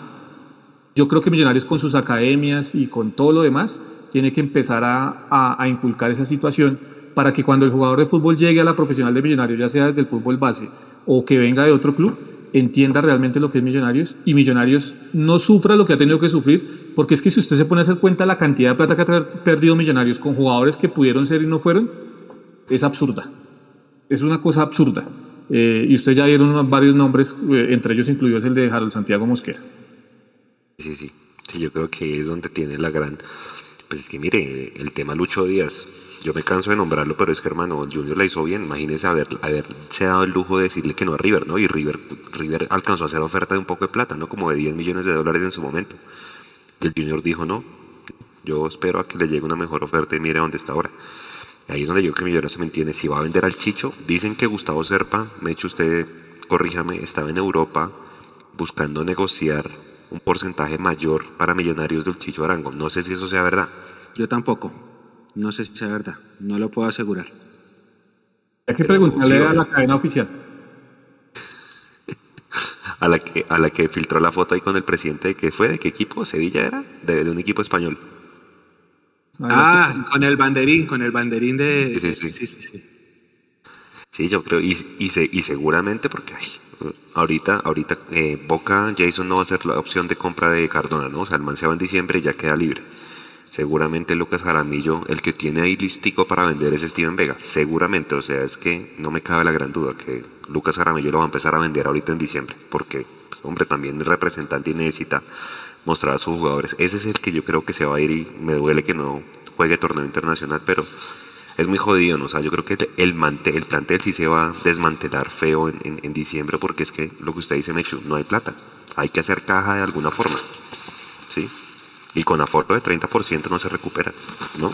O sea, difícil, difícil panorama, pero bueno, por ahora apostarle a que se sentiría tranquilo con que si no quedamos campeones vamos a torneo internacional. No, pero eso yo lo doy por sentado. Yo lo doy por sentado. De que vamos a torneo internacional lo doy por sentado. No, no, no. no. Pero con Pinto fuimos a torneo internacional, ¿no? Pero no a Libertadores. Ah, no, pero torneo internacional, Juan. Pero Juan, usted hizo pregunta de torneo internacional. sí, hay que tocarle la derecha al señor Luis no, no, perdón, perdón. Entonces, déjeme aclarar. Copa Libertadores de América. O sea. Entonces, ahora, a hoy con mayor razón, estimado Jason, hay que ganar la Copa. ya, ya, ya. Ya, la volteó por ese lado. Hay dos opciones, tres opciones. o quedas campeón o vas por reclasificación, pero tienes que ser el mejor no campeón, que en este momento somos el mejor no campeón porque terminamos segundos detrás del Tolima por gol diferencia. Eso suena horrible, Mecho, el mejor no campeón. O ganar, o ganar la Copa Colombia, la, la, sí, la Betplay Cup, eso. ¿Cómo así? O sea, hoy, hoy de reclasificación está el Tolima primero. Sí, nos pasaron. Por goles. Por goles. Quedamos iguales en puntos y por esa, por esa victoria nos alcanzaron y quedamos segundos. Ah, vea, pues no sabía eso. No, nada, hay que ganar. Ahora, Nico, Nico, de pronto si está ahí, eh, póngase ahorita porque si me gustaría con ustedes, lo tenía aquí en la lista, analizar el fixture. ¿Cómo lo vieron? ¿Les parece? ¿Hay alguna parte del, del, calendario donde usted diga, uy, fue pucha, aquí tenemos que hacer la mayor cantidad de puntos, aquí va a ser partidos de la muerte, pues porque nos sacaron todos los duros, o cómo se sintieron con el fixture? Por ejemplo, arrancando el pasto. Yo, a mí me gusta que arranquemos en pasto, plaza lejos en la porra y una vez salir de eso. Bueno, yo voy a decir dos cosas. La primera es un papelón, es un papelón salir a distinguir un calendario y luego oficializar el mismo calendario. Es un papelón, es un papelón. Como también es un papelón que se programe la primera fecha y a las 24 eh, horas ya estén cambiando horarios de los partidos. Femenino y masculino, porque ya empezaron a hacer cambios. Papelón. Ahora bien, con respecto al calendario, yo no quiero llegar a la última fecha sin clasificar. Por nacional, ¿sí? Nos toca nacional. Exacto. Jason, ¿cómo vio el...? Y ojo que antes de Nacional está por ahí Tolima, ¿no? Tolima y América. En la, sí, Tolima en la 18 y América en la 17. Y sí, Tolima en la, en la 17. Y, perdón. Sí. Sí, sí. Eh, entonces, eh, yo veo que de arranque, para, para mí, de arranque hasta la fecha 10, creo que el calendario es favorable para Millonarios. Y de ahí debe partir gran parte de la clasificación del equipo. Si usted mira Pasto, mira que está Quindío recién ascendido, el Once Caldas que sí, pero no, el clásico con Santa Fe en la fecha 4. Ahora, no entendí esta, Mecho y, compañeros, el tema de la, de la fecha de clásicos generalmente iba a la mitad del torneo, ¿verdad? Iba a la fecha 10. Esta vez la metieron en la fecha 14. No entendí esa por parte de Mayor tampoco. Eh, pero esta vez la fecha de clásicos va en la fecha 14. Entonces yo creo que Millonarios de la, de la fecha 1 a la fecha 10 tiene que eh, labrar gran parte del camino de la clasificación. Después de eso va a venir Jaguares y vamos a tener Águilas Doradas. De ahí para adelante se viene, digamos, lo complicado para Millonarios. Fecha 10, 12, hasta ahí va a tener Millonarios para estar, digamos, sobre el papel, sobre lo que uno dice por rivales y demás, estar tranquilo para poder eh, pelear la clasificación desde ese momento. De ahí para adelante que para esa fecha que usted ahí está, ahí está ya está Nico poniéndolo. Para esa fecha 13, Jason, por allá que póngale que sea mediados de septiembre, finales de septiembre, contra América y contra Junior ya haya foro en el Campín. Mm, pues no sé, habría que preguntarle a la señora Claudia López qué piensa analizando agosto, ¿no? Porque acuérdense que en abril dijo en mayo, yo dijo, no, por ahora no, esperemos a ver lo de la Copa América. Lo de la Copa América no se dio al final, entonces ya resultamos que ahora en agosto, y pues vamos a esperar en agosto qué nos dice ella. Pero ojalá, ojalá se pueda por lo menos para volver, porque ya también con Santa Fe clásico ahí en la fecha que usted decía, en la fecha 14, pero sí yo creo que por lo menos en las primeras 10, por lo menos 15 puntos, o sea, es que está, digamos, los rivales accesibles pues para esos, para esos, para clasificar a los 8. Permítame y, a la comunidad les voy a dar las fechas, ya ahora sí el calendario de mayor está actualizado, les voy a dar las fechas, esta información va a estar mañana en nuestras redes sociales. Primera fecha 18 de julio, que es este fin de semana, segunda fecha el 25, que dicen que se va a adelantar, ¿no, Juanse? El de, el de Millos Quindío, que se adelantaría para el 21 porque el equipo viaja a Estados Unidos el 22. Tercera fecha, agosto 1, o julio 31 si es sábado, cuarta fecha agosto 7 u 8, quinta fecha agosto 14 o 15, sexta fecha agosto 22, 23, eh, luego, perdón, 21, 22, siguiente fecha agosto 28, 29, siguiente fecha septiembre 4 o 5, siguiente 11 o 12 de septiembre, la siguiente es 18 o 19, la siguiente es 25 o 26 de septiembre, siguiente fecha octubre 2 o 3, la siguiente fecha en medio de fecha FIFA, hermoso, octubre 9 o 10, la siguiente octubre 16 o 17, la siguiente octubre 23, 24, la, segunda, la siguiente octubre 27, que es miércoles, la primera entre semana, la siguiente va a ser octubre 30 o 31, la siguiente va a ser noviembre 6 o 7, luego noviembre 13 o 14, también es fecha FIFA, eh, y luego la última, Ah, no, la penúltima, perdón. No, la última, noviembre 20 o 21. Y ahí arrancan los cuadrangulares. Noviembre 28, diciembre 1, diciembre 5, diciembre 8, diciembre 12 y diciembre 15. Y la final, diciembre 19 y 22. Ahí están las fechas fijas. Están. Mañana póngalas entonces para que la gente se, sí, sí. ya está, ya está el calendario de fechas, tal cual. Jason Mechu, ¿con qué formación salen el domingo? ¿La misma de la final? No. ¿Sabe qué formación va a jugar el domingo para mí? La misma que jugó el amistoso contra Fortaleza. O sea, con Breiner más de volante. No, no, ese fue el segundo partido. Es que en el, en el, en el segundo partido jugó, jugó Breiner de volante, jugó este muchacho que les dije, Juan José Mosquera, jugó Dewar, Victoria, eh, jugó Jader, jugó El Caballo, jugó Mojica, jugó Rosales, eh, me parece que Bertel, Paz, ah no, Mosquera y ¿quién fue el otro central? Ah, Murillo y el arquero fue Juanito. Pero espérenme, ya le consigo la formación del primer partido que fue el que ganamos 3-1. Que usted puso, quien, alguien, nosotros subimos el gol de Chicho, ¿no? El de tiro libre. Déjenme, ya se las busco. El gol del Chicho. Sí, sí, sí, sí, sí. Sí. Ese fue el primer partido. Ese fue el primer partido. Ese fue el primer partido. Déjenme, ya les busco la formación. Pero era Román por derecha, Perlaza como lateral por izquierda improvisado, por eso decía yo al principio que qué va a pasar con Bertel. Estaba Ginás y Juan Pablo. Estaba eh, Vega, si no estoy mal, Pereira. Eh, Emerson, Maca, Chicho y Uribe. Creo que fue la, la formación. ese orden de ideas, Bertel perdería la titularidad. Exactamente. Fuerte, ¿no? Fuerte porque Bertel que termina haciéndolo bien, entre todo termina haciendo, haciendo un buen papel. No sé. ¿Y usted con qué formación se va? Pues no sé, Mecho, es que atinarle, digamos, a una, a, una, a una formación en este momento en donde, digamos, a diferencia de otras pretemporadas donde podíamos ver en qué estaba el equipo cuando no había pandemia, eh, creo que ahorita es más complicado, ¿no? Uno, uno, hablaría, pues, por, lo, por el recuerdo que tiene los jugadores en, en el semestre pasado, no por la actualidad. No sé en qué condiciones físicas esté cada uno, no sé cómo hayan asimilado el tema de la pretemporada cada uno de los jugadores porque no hemos podido tener ese contacto con ellos para, para, para ver realmente en qué situación están.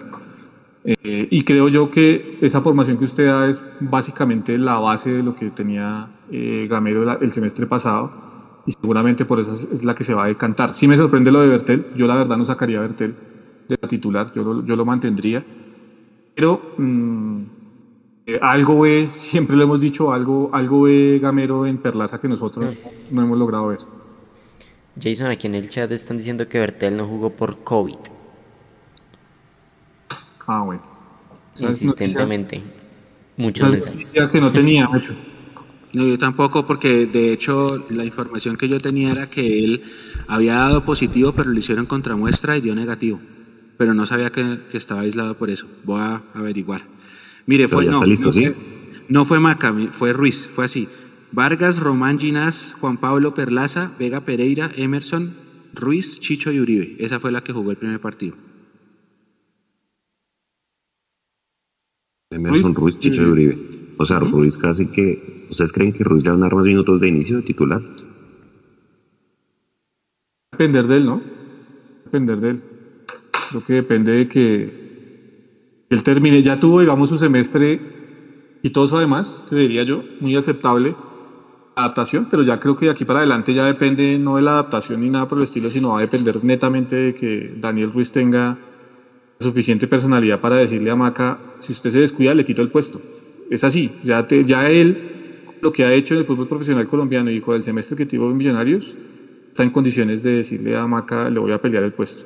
Así que, o al menos, digamos, si, si no es pelear el puesto a Maca, poner en, en, contra la pared a Gamero de, de, de, decir yo tengo la posibilidad de estar en este equipo, entonces no juguemos con el 4-4-2 tradicional que hemos venido jugando, sino venga a ver qué situaciones podemos eh, interpretar dentro del terreno de juego para que yo pueda estar junto a Maca también, ¿no? Esa es otra de las posibilidades.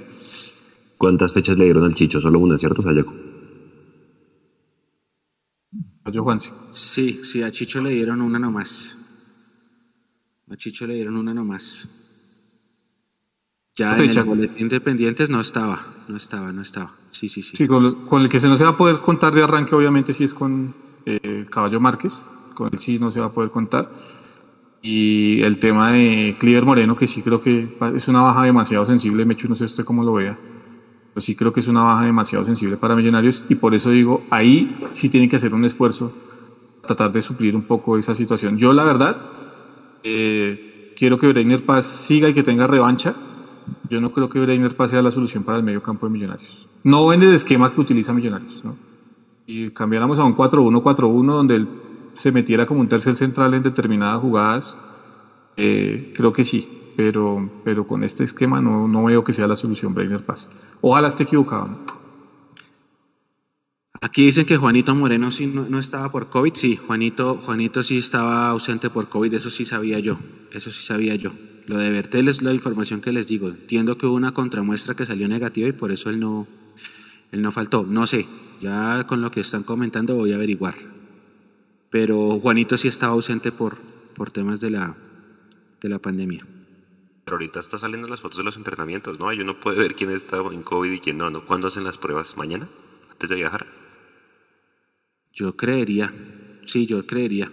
Claro que el equipo viaja, sí, sí tiene que ser mañana porque el, a Pasto solamente hay dos vuelos, a las 8 y a las 10. Entonces creo que Millonarios va a viajar en el vuelo de las 10. El mañana o el domingo. El, sábado. el sábado, el sábado. A menos que se contraten un charter o algo así, Millonarios viajaría a las 10 de la mañana porque a Pasto no hay más vuelos. Y a Florida estarían viajando que el jueves, si juegan el miércoles. El 22. Pues. El 22.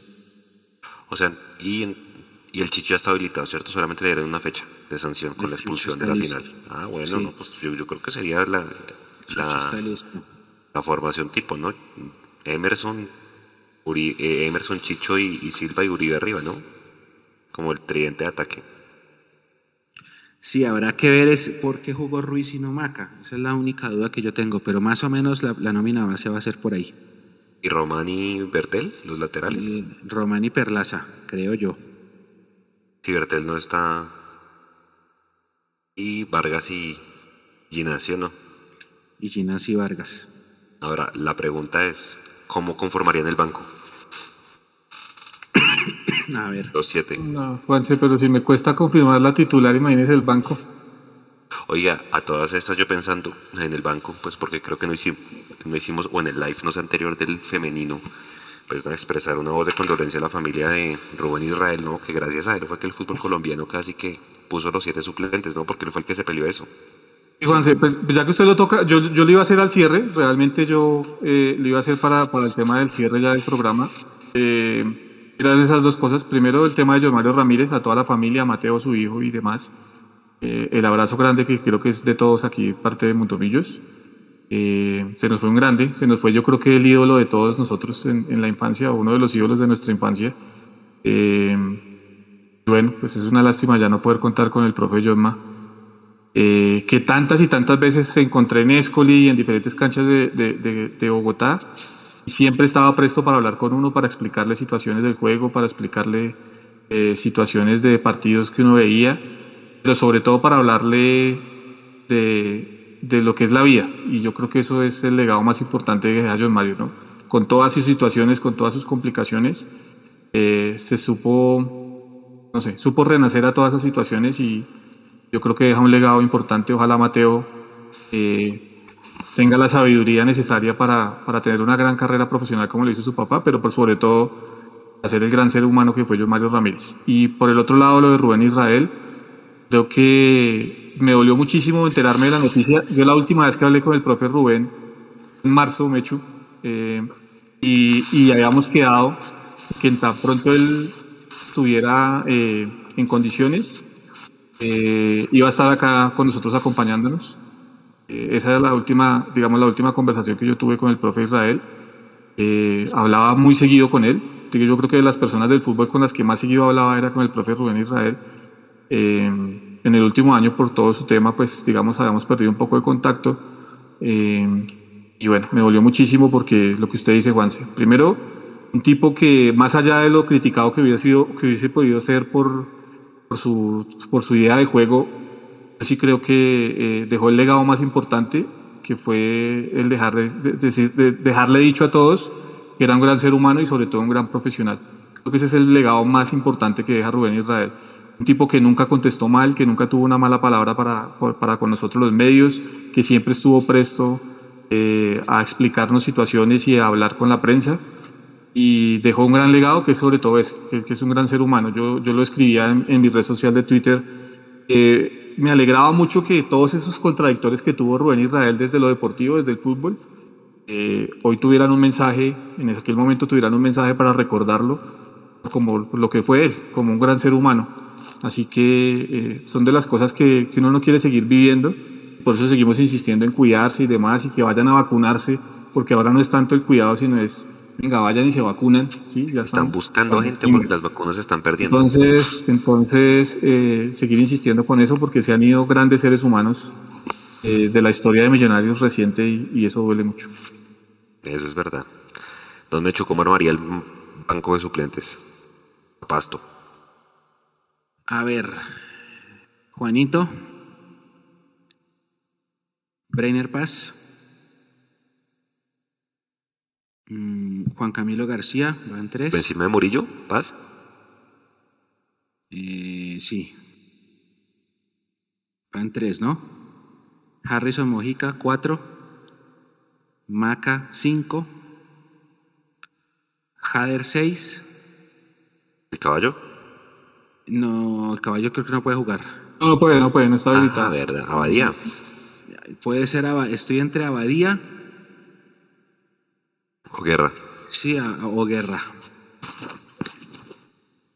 A mí me gustó Guerra como entró en Barranquilla. O sea, creo que es un jugador que entrando, no de titular, sino entrando, lo, lo, hace bien. Yo, yo, lo sigo diciendo, Juanse, si a Guerra lo acompañan y le dan la confianza necesaria, ese, ese muchacho le va a dar muchas cosas buenas a Millonarios. Porque, Ojalá. lo hablábamos hace un rato, eh, eh, Juanse, y espero no equivocarme, ¿no? Ha sido bien llevado en su carrera, digamos, en divisiones inferiores y, en su carrera, digamos, deportiva. Ha sido muy bien llevado y está muy bien acompañado en este momento. No es el típico empresario que solo piensa en lo voy a poner aquí, lo voy a poner allá y el dinero por encima de cualquier cosa. No, es un tipo que los acompaña de muy buena manera y, Guerra tiene, tiene muy centrada su mentalidad. Si le dan la confianza y si le dan la posibilidad, les aseguro que Guerra va a dar cosas muy importantes en Millonarios. A mí, a, a Guerra, de hecho, me pareció que hizo mejor Copa Libertadores Sub-20 que el mismo Emerson Rodríguez. Lo vi más, vi que lo nombraban más, las repeticiones de las jugadas lo nombraban más a él que el mismo Emerson. O sea, yo creo que es un jugador que, bien llevado, puede dar una mano bien importante, la verdad. O sea, me parece que, que tiene movimientos muy importantes, muy interesantes, una gambeta muy buena. De los poquitos, pues. Sí, además que el camino de Edgar ha sido muy interesante, Juanse, porque Edgar ni siquiera hacía parte del equipo campeón sub-20 en la primera parte de ese torneo. Eh, por cosas de la vida, de Dios, de lo que ustedes quieran, el equipo sub-20B quedó eliminado y lo llamaron y le dijeron, Care Loco, Care Loco, venga que usted va a jugar acá. Y terminó siendo titular y campeón. Entonces, y después lo que usted dice, jugó una gran Copa Libertadores y, y de acuerdo con Jason, a él hay que saberlo llevar paso a paso, que futuro tiene. Eh, y este muchacho que faltaba, que es Arauca, Luis Paredes. Eh, Arauca, mire, yo cuando yo vi a Arauca por primera vez, ¿sabe quién era el técnico de él? Este que se fue a la América, el portugués, Pedro. Ay, ¿cómo se llama? Este. Él, él, fue el primer técnico de cuando Arauca estaba, imagínese, sub-17, cuando yo lo vi por primera vez. Y, él era el único que faltaba de ese plantel campeón en subir. Y lo tenían con la sub-20, lo tenían con la sub-20 y él esperó, esperó, ya está, ya está arriba. Y ese puede ser una de las, de las cartas nuevas de este semestre. Y hay que, pónganle cuidado, es un perfil igual, extremo, veloz por la banda y bien por él. Bien porque le aguantó. Él aguantó en un medio de una camada que la mitad se fueron y de los que quedaron el que quedaba era él. Y bueno, ya se le dio. Sí, no, o sea, yo creo que en ataque, ustedes no sé si piensan igual, pero hay muchas variantes. De pronto, del medio hacia atrás es donde de pronto se pueden ver las falencias que ojalá pues el profe Gamero pueda, pueda suplirlas. Oiga, como vieron al equipo femenino, yo vi partes del partido y me parece que está muy blandito. O sea, con todas las ganas del mundo que las mujeres triunfen y todo, pero a comparación de las de lo que dejó el Millos 2020, creo que sí hay bastantes, bastantes huecos. Sé que estuvo ahí en la narración de tú. Jason, opine, porfa. No, yo, yo veo, y estoy de acuerdo con Juanse, creo que es un equipo mucho más blando de los anteriores que tuvo Millonarios. Eh, es lógico. Eh, antes sacaron. Yo lo dije. Yo le, no, antes, pues yo, yo, yo antes que pensar así, Juanse, yo sí creo que, yo sí aplaudo el gesto de Millonarios, por, por convencimiento o no, por convicción o no, aplaudo el gesto de Millonarios de mantener un equipo de fútbol eh, en la liga profesional. Eh, lo que sí preocupa es obviamente la desmantelada que se pegó el equipo y solo quedó, digamos, Charon, digamos, de los, de, los, de los referentes del equipo realmente. Y bueno, y Karen que volvió del fútbol de Guatemala después de todo el lío que hubo ya eh, con las finales en Guatemala.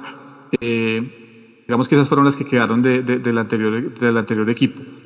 Veo un equipo muy flojo, un equipo flojo no en el aspecto de que no tenga una idea de fútbol y de que no pueda competir, sino que obviamente no tiene la experiencia y el bagaje que tienen equipos como el América o como el mismo Medellín. Cali. Y eh, vi ese partido de América-Medellín, que ganó Medellín 4-2. Son equipos que van a competir y van a ser muy fuertes. Y, creo que Millonarios está uno o dos escalones por debajo de esos equipos. Ahora es fútbol y cualquier cosa puede pasar pero creo que sí está por debajo de esos, de, esos equipos. Y lo que hay que hacer, Juan, eh, Nico. Sí, o sea, aprovechando que está hablando del fútbol femenino, voy a poner el calendario en pantalla. Listo, ahí está en pantalla, para que continúen, por favor. Y, completo ahí, Juanse, y yo creo que lo que sí tenemos que hacer como, como medio partidario y como hinchas, rodearlas y darles la mejor energía y no, no salir a acabar con ellas cuando tenga el primer traspié. Este va a ser un equipo que va a competir, que tiene con qué competir, o sea, va, a disputar los partidos, no le van a pasar por encima y no va a ser el papelón, porque estoy seguro de que eso no, el trabajo del Papu Gómez, digamos que, deja ya una idea clara de que tiene millonarios, pero le va a costar mucho más que en otros torneos porque no, no es la mejor nómina eh, en cuanto a bagaje. Así que mi llamado es y mi mensaje a la, gente es, acompañémoslas y alegrémonos de que vamos poco a poco eh, fomentando esa idea de que el fútbol femenino también tiene un espacio y de mi parte siempre van a tener el apoyo porque necesitamos que ellas también tengan un espacio en el fútbol profesional. ¿Por qué no tapó Karen, Mechu, y tapó la otra arquera? Creo que faltaba un tema del transfer, por eso no estaba. Pero buena salió, ¿no? Vi, vi que parte atajadas buenas. ¿La figura? Sí, sí, sí. La figura, si no tapas mano a mano, perdemos ese partido. Ahora, voy a complementar, señor. El partido de Cindy Ángel con Equidad, ¿no? Eh, tremendo. Nunca jugó un partido con Millonarios de esa forma. Sí, sí, jugó así. Pero el partido con, con, con la Equidad grandioso. Lo de Angie, lo de Angie Castañeda, pues que ya sabemos. Eh, varios jugadores que pasaron por ahí por Millonarios estaban en la Equidad. Lo que quiere decir, y, y en diferentes equipos del fútbol colombiano, lo que quiere decir que Millonarios ha conformado buenos planteles en las anteriores ediciones y que, bueno, que tienen buen ojo para el tema del fútbol femenino. Esperemos que de esto que está saliendo ahora salgan también muy buenos eh, prospectos para el futuro. Bueno, yo complementando, déjeme, déjeme eh, voy a complementar lo que dice Jason porque es verdad. Eh, yo estoy de acuerdo al 200% con lo que dice Jason. Gracias, señor Lucas. en tiempos de, en tiempos de, en donde la situación financiera no está bien, realmente sí es un esfuerzo tener un equipo femenino. Realmente es un esfuerzo, es un sacrificio, porque si no hay plata, imagínense, para, la, para pagar la nómina, armar un equipo de fútbol femenino con los dientes es algo que hay que admirar a los millonarios solo por, por el hecho de querer participar, de no querer cortar yo no voy a llamar esto proceso porque pues no se puede hacer un proceso si cada equipo cambia cada año y solamente juega las dos meses, ¿no? La palabra proceso no existe. Pero digamos sí como esa iniciativa de querer tener un equipo de fútbol femenino para jugar la liga local. Y eso es algo que le aplaudimos al club por su esfuerzo de contratar a la nómina. Ya con respecto al otro, también estoy de acuerdo con Jason, no podemos nosotros como medio partidario tirar a matar a un grupo de jugadoras que primero se decidieron poner la camiseta por, por amor al deporte, por tener la oportunidad y porque se van a mostrar. Eh, ¿Qué fue lo que pasó? Que de pronto este primer partido dejó en muchas personas conceptos pesimistas, pero yo quiero creer que, porque es que no es fácil, no es fácil, póngase esta camiseta y vaya al Campín así esté sin público y píselo y juegue allá porque esa vaina de pesa, es que el Campín con todo y que es un estadio obsoleto pesa todavía, es mítico pues y jugar en esta con este escudo pesa.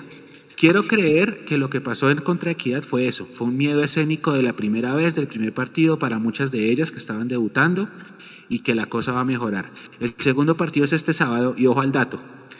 Eh, el partido es el sábado en Villavicencio, ¿no? Se iba a jugar en el estadio de Villavicencio, en el, en el antiguo Macal, que ahora se llama Villavicencio. Eh, pero entonces algo pasó con una tribuna. Parece que hay una tribuna que está inestable y por eso tuvieron que cambiar la sede. Pero eso es de toda la vida, ¿no? Esa tribuna. Eso sí, lleva toda la vida. se supone que el estadio está en arreglos desde no sé cuánto tiempo. Van a jugar en una cosa que se llama Parque de la Vida. El Parque de la Vida es como acá decir el Club Campestre Cafam. Cofrem es una caja de compensación de allá y el Parque de la Vida Cofrem es el club de allá. Entonces es un club al que van los, los asociados y hay piscinas y toboganes y no sé qué, bla, bla, bla. Y dentro de ese club hay una cancha de fútbol. Es decir, si ustedes son afiliados de Cofrem y están en Villavicencio, felicitaciones amigos, ya están adentro en el partido de, de Millonarios Femenino. Aprovechen. Lamentablemente así tocó, y allá va a estar también nuestro, nuestro corresponsal y de paso los invitamos para que este sábado desde las 2 y 40 no se pierda nuestra transmisión y el domingo igual desde las 7 y 40 no se pierda nuestra transmisión y el sábado a las 10 y 50 de la mañana que juega la sub-17 no se pierda nuestra transmisión. Viene una sobredosis de millonarios este fin de semana para toda nuestra comunidad. Sí. Bueno, pero cerrando, Florida Cup, lo que hay que saber, eh, qué consejos le dan a la gente, van a ver una, va a haber un banderazo, si se puede llamar así, Obviamente no como el que hubo en el obelisco cuando se jugó con Independiente, pero pues varia gente, porque ustedes saben que Millonarios hay en Estados Unidos muchas filiales de las, todas las ciudades y se van a reunir en, en donde está el Icon Park, que es donde queda una rueda gigante como una rueda de Chicago. Ahí se el, Orlando, el Orlando Eye se llama eso.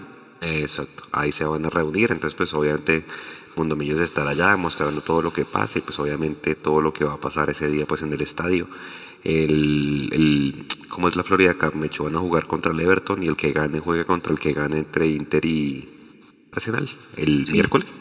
El miércoles. Son primera, a primera hora juega Inter Arsenal, a segunda hora nosotros con Everton. Ganadores juegan el miércoles a segunda hora y perdedores juegan el miércoles a primera hora. Y listo el pollo y listo. Pero bueno, es un, es un buen, es un buen sondeo, mucha gente acá va a ir, va a ir en plan también de, de, vacunarse, pues porque obviamente pues hay mucha gente que no entra dentro del rango que está en este momento y pues seguramente por hacer algo de turismo y toda la cosa, entonces pues nada, cuídense mucho. Eh, el choque que les va a dar de ver a tanta gente sin tapabocas en Orlando es impresionante, o sea, usted siente como que allá no hay pandemia.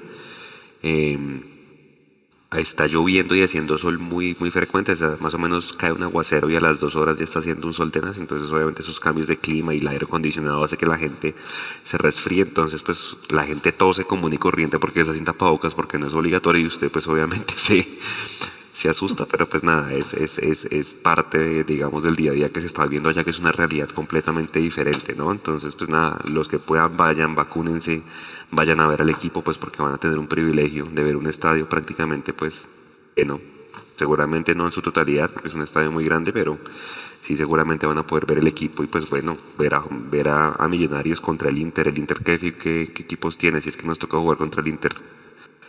El Inter acaba de contratar a un, a un volante 10, ¿no?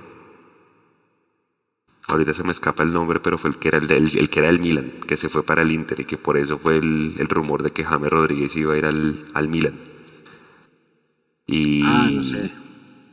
Y bueno, nada, o sea, son, son, son buenos equipos al final, pues, más que partidos amistosos en homenaje a un jugador como fue el caso de, de Di Stefano, pues nada, son copas internacionales, todo hay que decirlo fue gracias a la buena gestión pues de, de, Adidas y que Millonarios pues muestre su marca, ¿no? Obviamente a, la gente que va a estar allá pues que se porte bien, que es otro país, sí, que, que, que, que no les dé por, por, por, hacer locuras ni nada, sino por el contrario, pues que muestren la marca y, y, lo que significa pues Millonarios en el, en el norte, arriba del continente. Entonces, pues de resto, nada, allá estaremos, allá estará Mundo Millo seguramente transmitiéndoles todo, llevándoles los pormenores.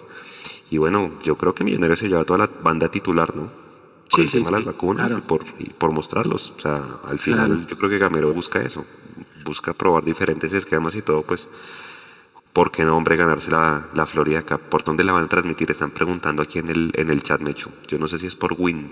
Yo tampoco, no, no estoy seguro todavía si es bien o Win. Estamos a la espera porque como ya coincide con los partidos de la liga local, no sé si, si se vayan a dar la pela de comprar esos derechos porque deben tener esa parrilla reventada de partidos de fútbol local entre femenino, masculino, primera B. Entonces no sé. Eh, Juan, se buen dato. Buen dato el de, la, el de las tapabocas, buen dato lo que acaba de contar. Eso es un buen dato para la gente que viaja. La coneja viaja el sábado, ya se va. Allá va a estar la cone. Em, y, qué buen dato, Juanse, lo que acaba de contar. Usted por ahí tiró algo de Sisi Pizza, ¿no? Para que la gente vaya a comer pizza barata. ah, sí, porque hoy, hoy fue el día de la tendencia de la pizza en Twitter, ¿no? Ah. Entonces, eh, pero no, sí, o sea, de verdad, la gente que pueda ir, aprovecha, me hubiera encantado ir, pues en esa época del equipo, pues por ver al equipo, ver al equipo en otro país, bueno, usted que me echó aquí, nosotros es el que más, el que más ha ido a verlo, creo que en Estados Unidos pues es un ambiente diferente por la cultura, por, por cómo se viven las previas, o sea, literal la gente va, lleva su carro al parqueadero del estadio, saca el asador, ah, se toma una cervezas, es como muy plan de lo que era antes aquí en Colombia, ¿no? Un plan muy familiar, muy de almuerzo, entrar a ver el partido, después salir y ya, y cada uno para su casa, pues porque el parquero literalmente está pegado al estadio, ¿no? No es como acá que usted, donde llegue encima del partido, pues se perdió el primer tiempo más o menos. Allá es otra cultura y bueno, esta gente le, tiene, la tiene clara para hacer ese tipo pues de, de espectáculos. Entonces, pues el Millonarios Mecho tiene asignado una parte, ¿no? Del estadio. Sí, sí, pues eso les iba a contar, que es que muchas personas han escrito ya como preocupadas de que no voy a conseguir boleta. No, no, tranquilos, el estadio no se va a llenar. Ese estadio es gigante. Ese estadio es gigante y no todas las tribunas están habilitadas y no se va a llenar. Tranquilos, van a poder conseguir boleta incluso el mismo día del partido ahí en las taquillas. Eso no es eh, la ¿Cuánto está la boleta? Como 55 dólares que para el que viaja de Colombia es, mar, es fatal porque pues hace la multiplicación y lo mata, pero no hagan esa multiplicación porque el secreto es no multiplicar. Sí, no, van y pasen rico y no multipliquen porque si multiplican se, se paniquean y se tiran el viaje. Eh, para todo, ¿no? Aplica no solamente para el tío, sino para un parque, comer, exacto. Otra cosa, en 2017 la organización hizo un evento en el, en el parque principal de Disney que se llama Magic Kingdom, ¿cierto, Juanse? El, Magic, Kingdom. Ah, que salió Icones en carro convertible. Salió Icones en un carro haciendo una especie de desfile saludando a la gente. El evento duró cinco minutos. Este año no sé qué vayan a hacer, habría que ver el programa general, pero pues estén pendientes de las redes de Mundomillos, la gente que está allá.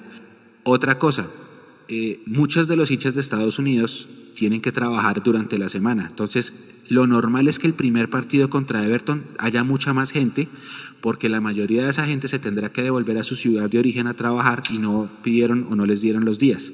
Por eso no se sorprendan si para el segundo partido hay mucha más, eh, perdón, mucha menos gente en las tribunas. Es normal por está, por cómo está distribuido y pues porque mucha gente alcanzará a ir solamente al primer partido. Eso pasó también en 2017, para que se hagan una idea.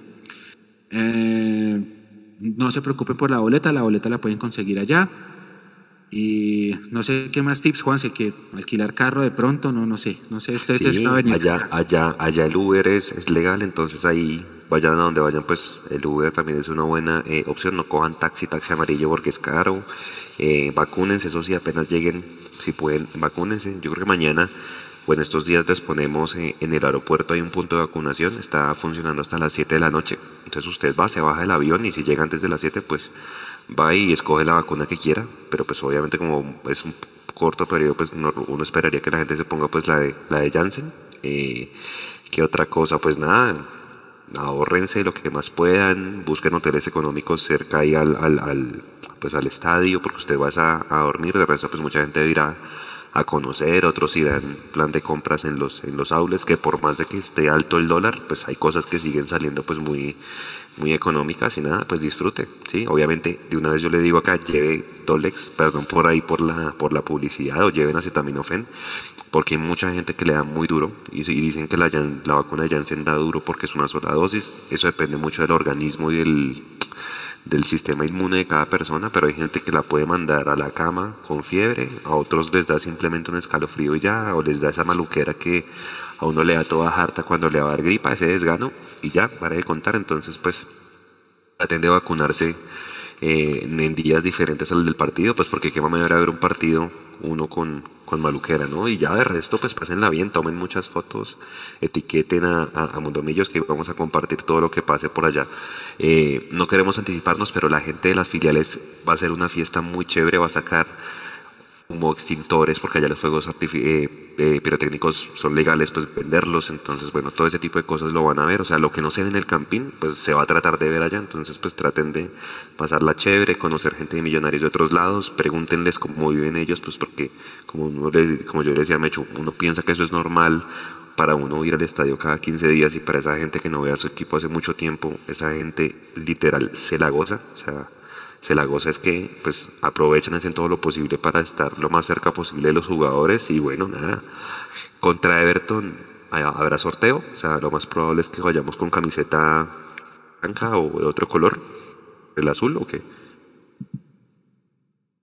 y la otra, Mecho, es la, es la camiseta los 75 años que han tratado de mostrar por todos lados que ya está casi lista. ¿Eso cuándo se va a estrenar? ¿Ustedes saben algo?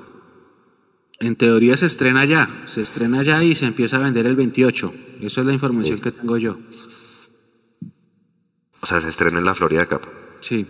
Ah, bueno. Ah, pero entonces si se estrena, lo más probable es que, es que, ¿qué? O sea, es que hagan sorteo entonces de camisetas. O seguramente Millonarios habrá pedido, oye, vamos, no sé, Adidas como fue el que hizo la gestión, como ah, bueno. un lanzamiento, mándale a Everton de otro color porque yo voy a sacar la casa por la ventana, no sé, alguna cosa, me imagino yo. Tiene razón, tiene razón, sí puede ser por ese lado si es el que está haciendo toda la gestión, pero bueno, por ahora eh, el pasto, ¿no? ¿A qué horas vamos a arrancar transmisión? Por ahí 7 y 40, 7 y media. y, el acostumbrado. 7 y 40 el domingo. 2 y 40 el sábado. Y a las 11 juega la sub-17, recuerden. Tenemos tres partidos el fin de semana. Hay que multiplexarnos. y si hay, pues esperar, ¿no? A ver si adelantan el partido del, del Quindío, ¿no? No es más, muchachos, eh, para cerrar, algo de tema John Mario y de Israel Mechu. Sí, voy a, contar una, voy a contar una pequeña infidencia. Eh, yo estuve en la funeraria el domingo, el domingo, el entierro fue el lunes, yo fui el domingo, el domingo no había casi nadie. El lunes sí fue que estaba todas las barras y hicieron una caravana muy bonita y toda la cosa. Yo cuando fui estaba, estaba solo, eh, entonces yo me acerqué al ataúd y pues como que le di una, una última despedida a John, una última oración. Y cuando yo iba saliendo se me acercó Mateo. Mateo no sabía quién era yo y él simplemente se me acercó y me dijo, me tocó acá y me dijo, gracias porque ustedes hacen que la leyenda de mi papá siga viva en este escudo. Y yo empezamos a hablar un rato y le dije, Mateo, eh, de todo corazón espero que usted pueda debutar como profesional y, y seguir los pasos de su papá. Ahora, con lo que acaba de pasar, usted tiene que honrarlo con cada partido en la cancha. Le dije algo así. Por eso me dio mucha alegría cuando Patriotas anunció su, su paso al primer equipo. Mateo venía trabajando con Patriotas hace un tiempo ya él estuvo en Millonarios, ¿cierto, Jason? Estuvo jugando, incluso estuvo. inferiores. En inferiores de sí, estuvo en inferiores hasta el 2018, creería yo, Mechu. Sí, por ahí más o menos estuvo en, las inferiores. Y me alegró mucho pues, por, la charla que tuve con Mateo en, esta, en ese día allá en la funeraria. Ojalá la rompa por la memoria de su padre y, y ojalá pueda venir a Millonarios. Sí, sí, sí. La verdad es que yo no me acuerdo cuándo fue que tuvimos a John Mario en el live, pero también una charla súper, súper buena, con muchas cosas de fútbol nos contó y bueno, pues era amigo de esta casa, creo que nadie se imaginaba pues que se fuera a grabar la cosa, porque fue el ídolo de muchas generaciones, ¿no? O sea, de, de los 90 hacia acá, más allá de lo que haya pasado en su parte personal, pues el hombre cambió y pues está iniciando su carrera de director técnico que tanto soñó, lastimosamente no alcanzó a debutar. John Mario todavía estaba pagando una sanción en el Olaya que no podía dirigir. Eh, eso es como anécdota porque él, tuvo un problema por allá con Monserrate porque él salió de ese equipo, ¿no? Él jugó allá antes de llegar a Millonarios en apuestas Monserrate.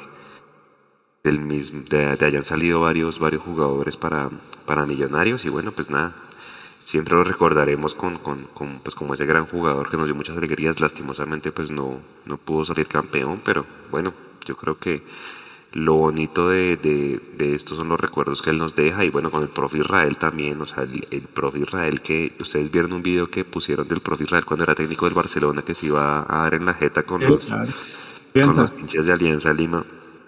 Eh, el mono rubiano que es amigo de nosotros decía que, que, no tenían ese concepto Israel, pero el día del 4-2 de la hazaña de Manga Escobar allá en el Campín, ese man se, se carió todo el partido con Pachequito. Pachequito era el asistente de. ¿Quién era el director técnico del Junior? Yo no me acuerdo. Era el asistente técnico del, y todo el tiempo literal este Israel decía que camine, que camine a, darnos en el camerino. O sea, el tipo se paraba frente al que fuera y bueno, yo me quedo con esa, con esa, con esa buena imagen que, Israel tuvo. O sea, mucha gente decía que Israel era, era muy defensivo, a mí no me parece, a mí ese equipo me gustaba cómo jugaba, la verdad. Pregúntale al señor Luis Gabriel. Sí, era muy defensivo. Uy, sí. Sí, uy, no, pero ese.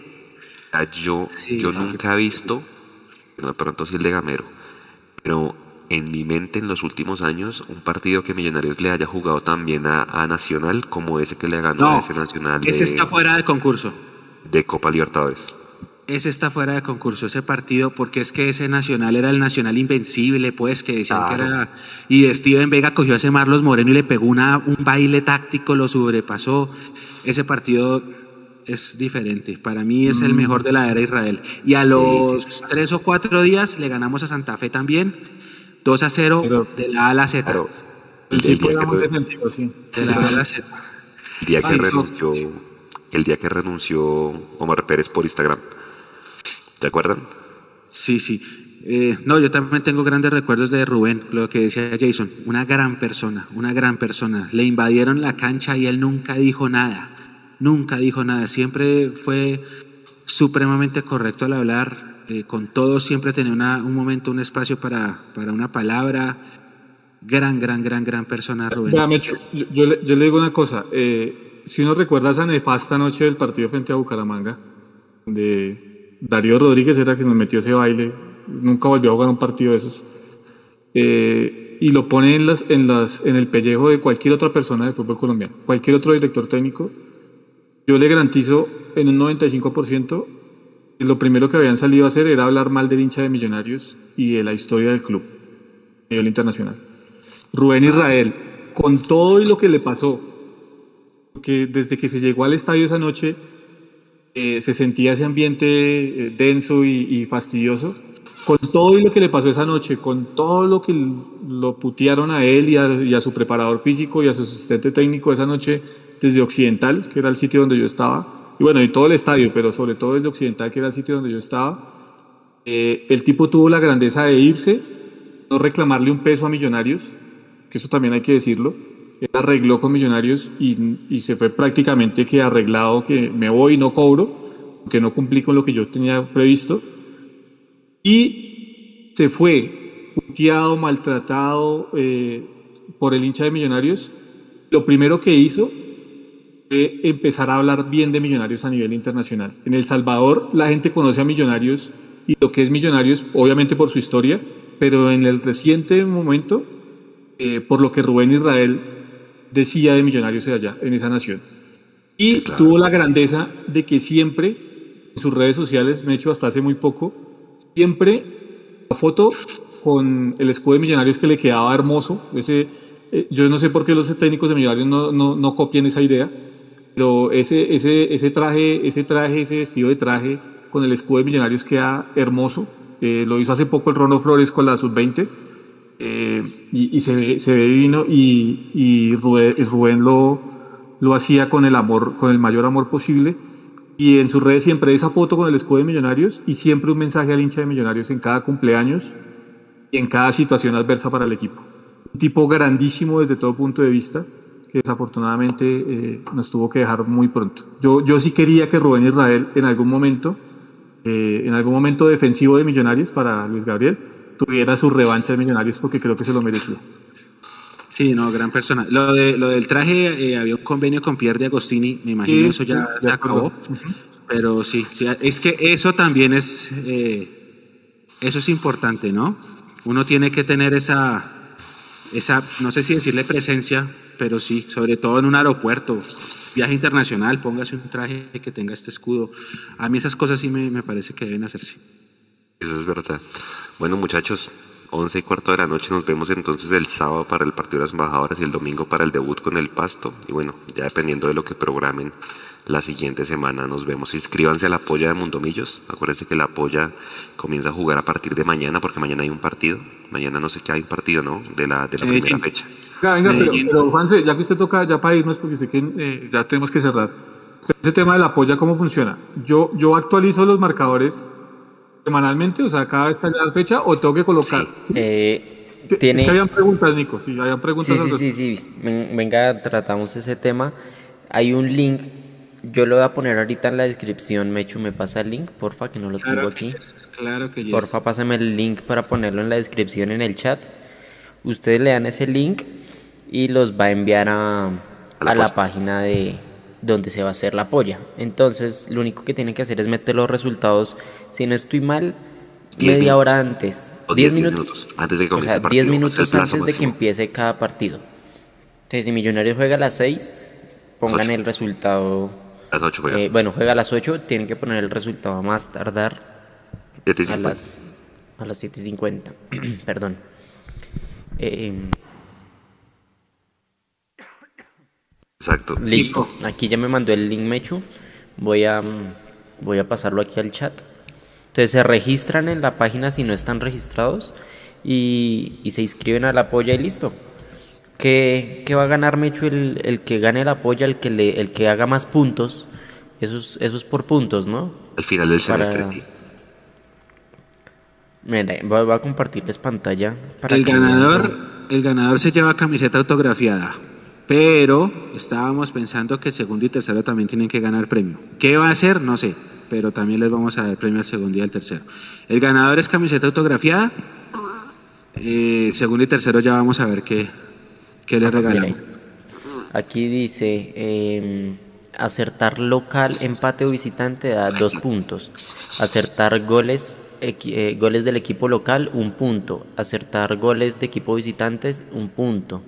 Así, entonces con los resultados que pongan, si no lo cogen pleno, sí podrán rescatar puntitos y, estar ahí activamente en, jugando. Igual pues son 10 partidos por fecha, si no estoy mal.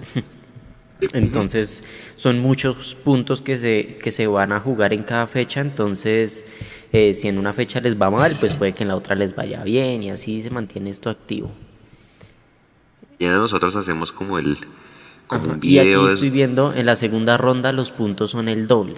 Claro, en los cuadrangulares y después va aumentando en la final y así. Va aumentando, cada vez va, ah, cada vez va aumentando más. Aquí dice, la final, el que le, el que le pegue a la final 40 puntos.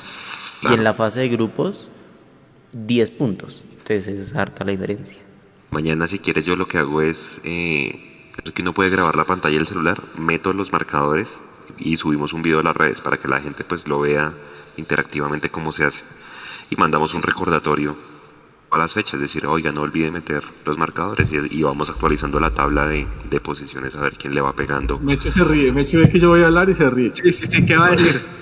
Iba a decir que, que, Juan, que Juan se va a grabar la pantalla del celular, pero no se vayan a copiar de los marcadores de Juanse porque Juanse no le pega nada. Entonces, solo eso. Listo, listo.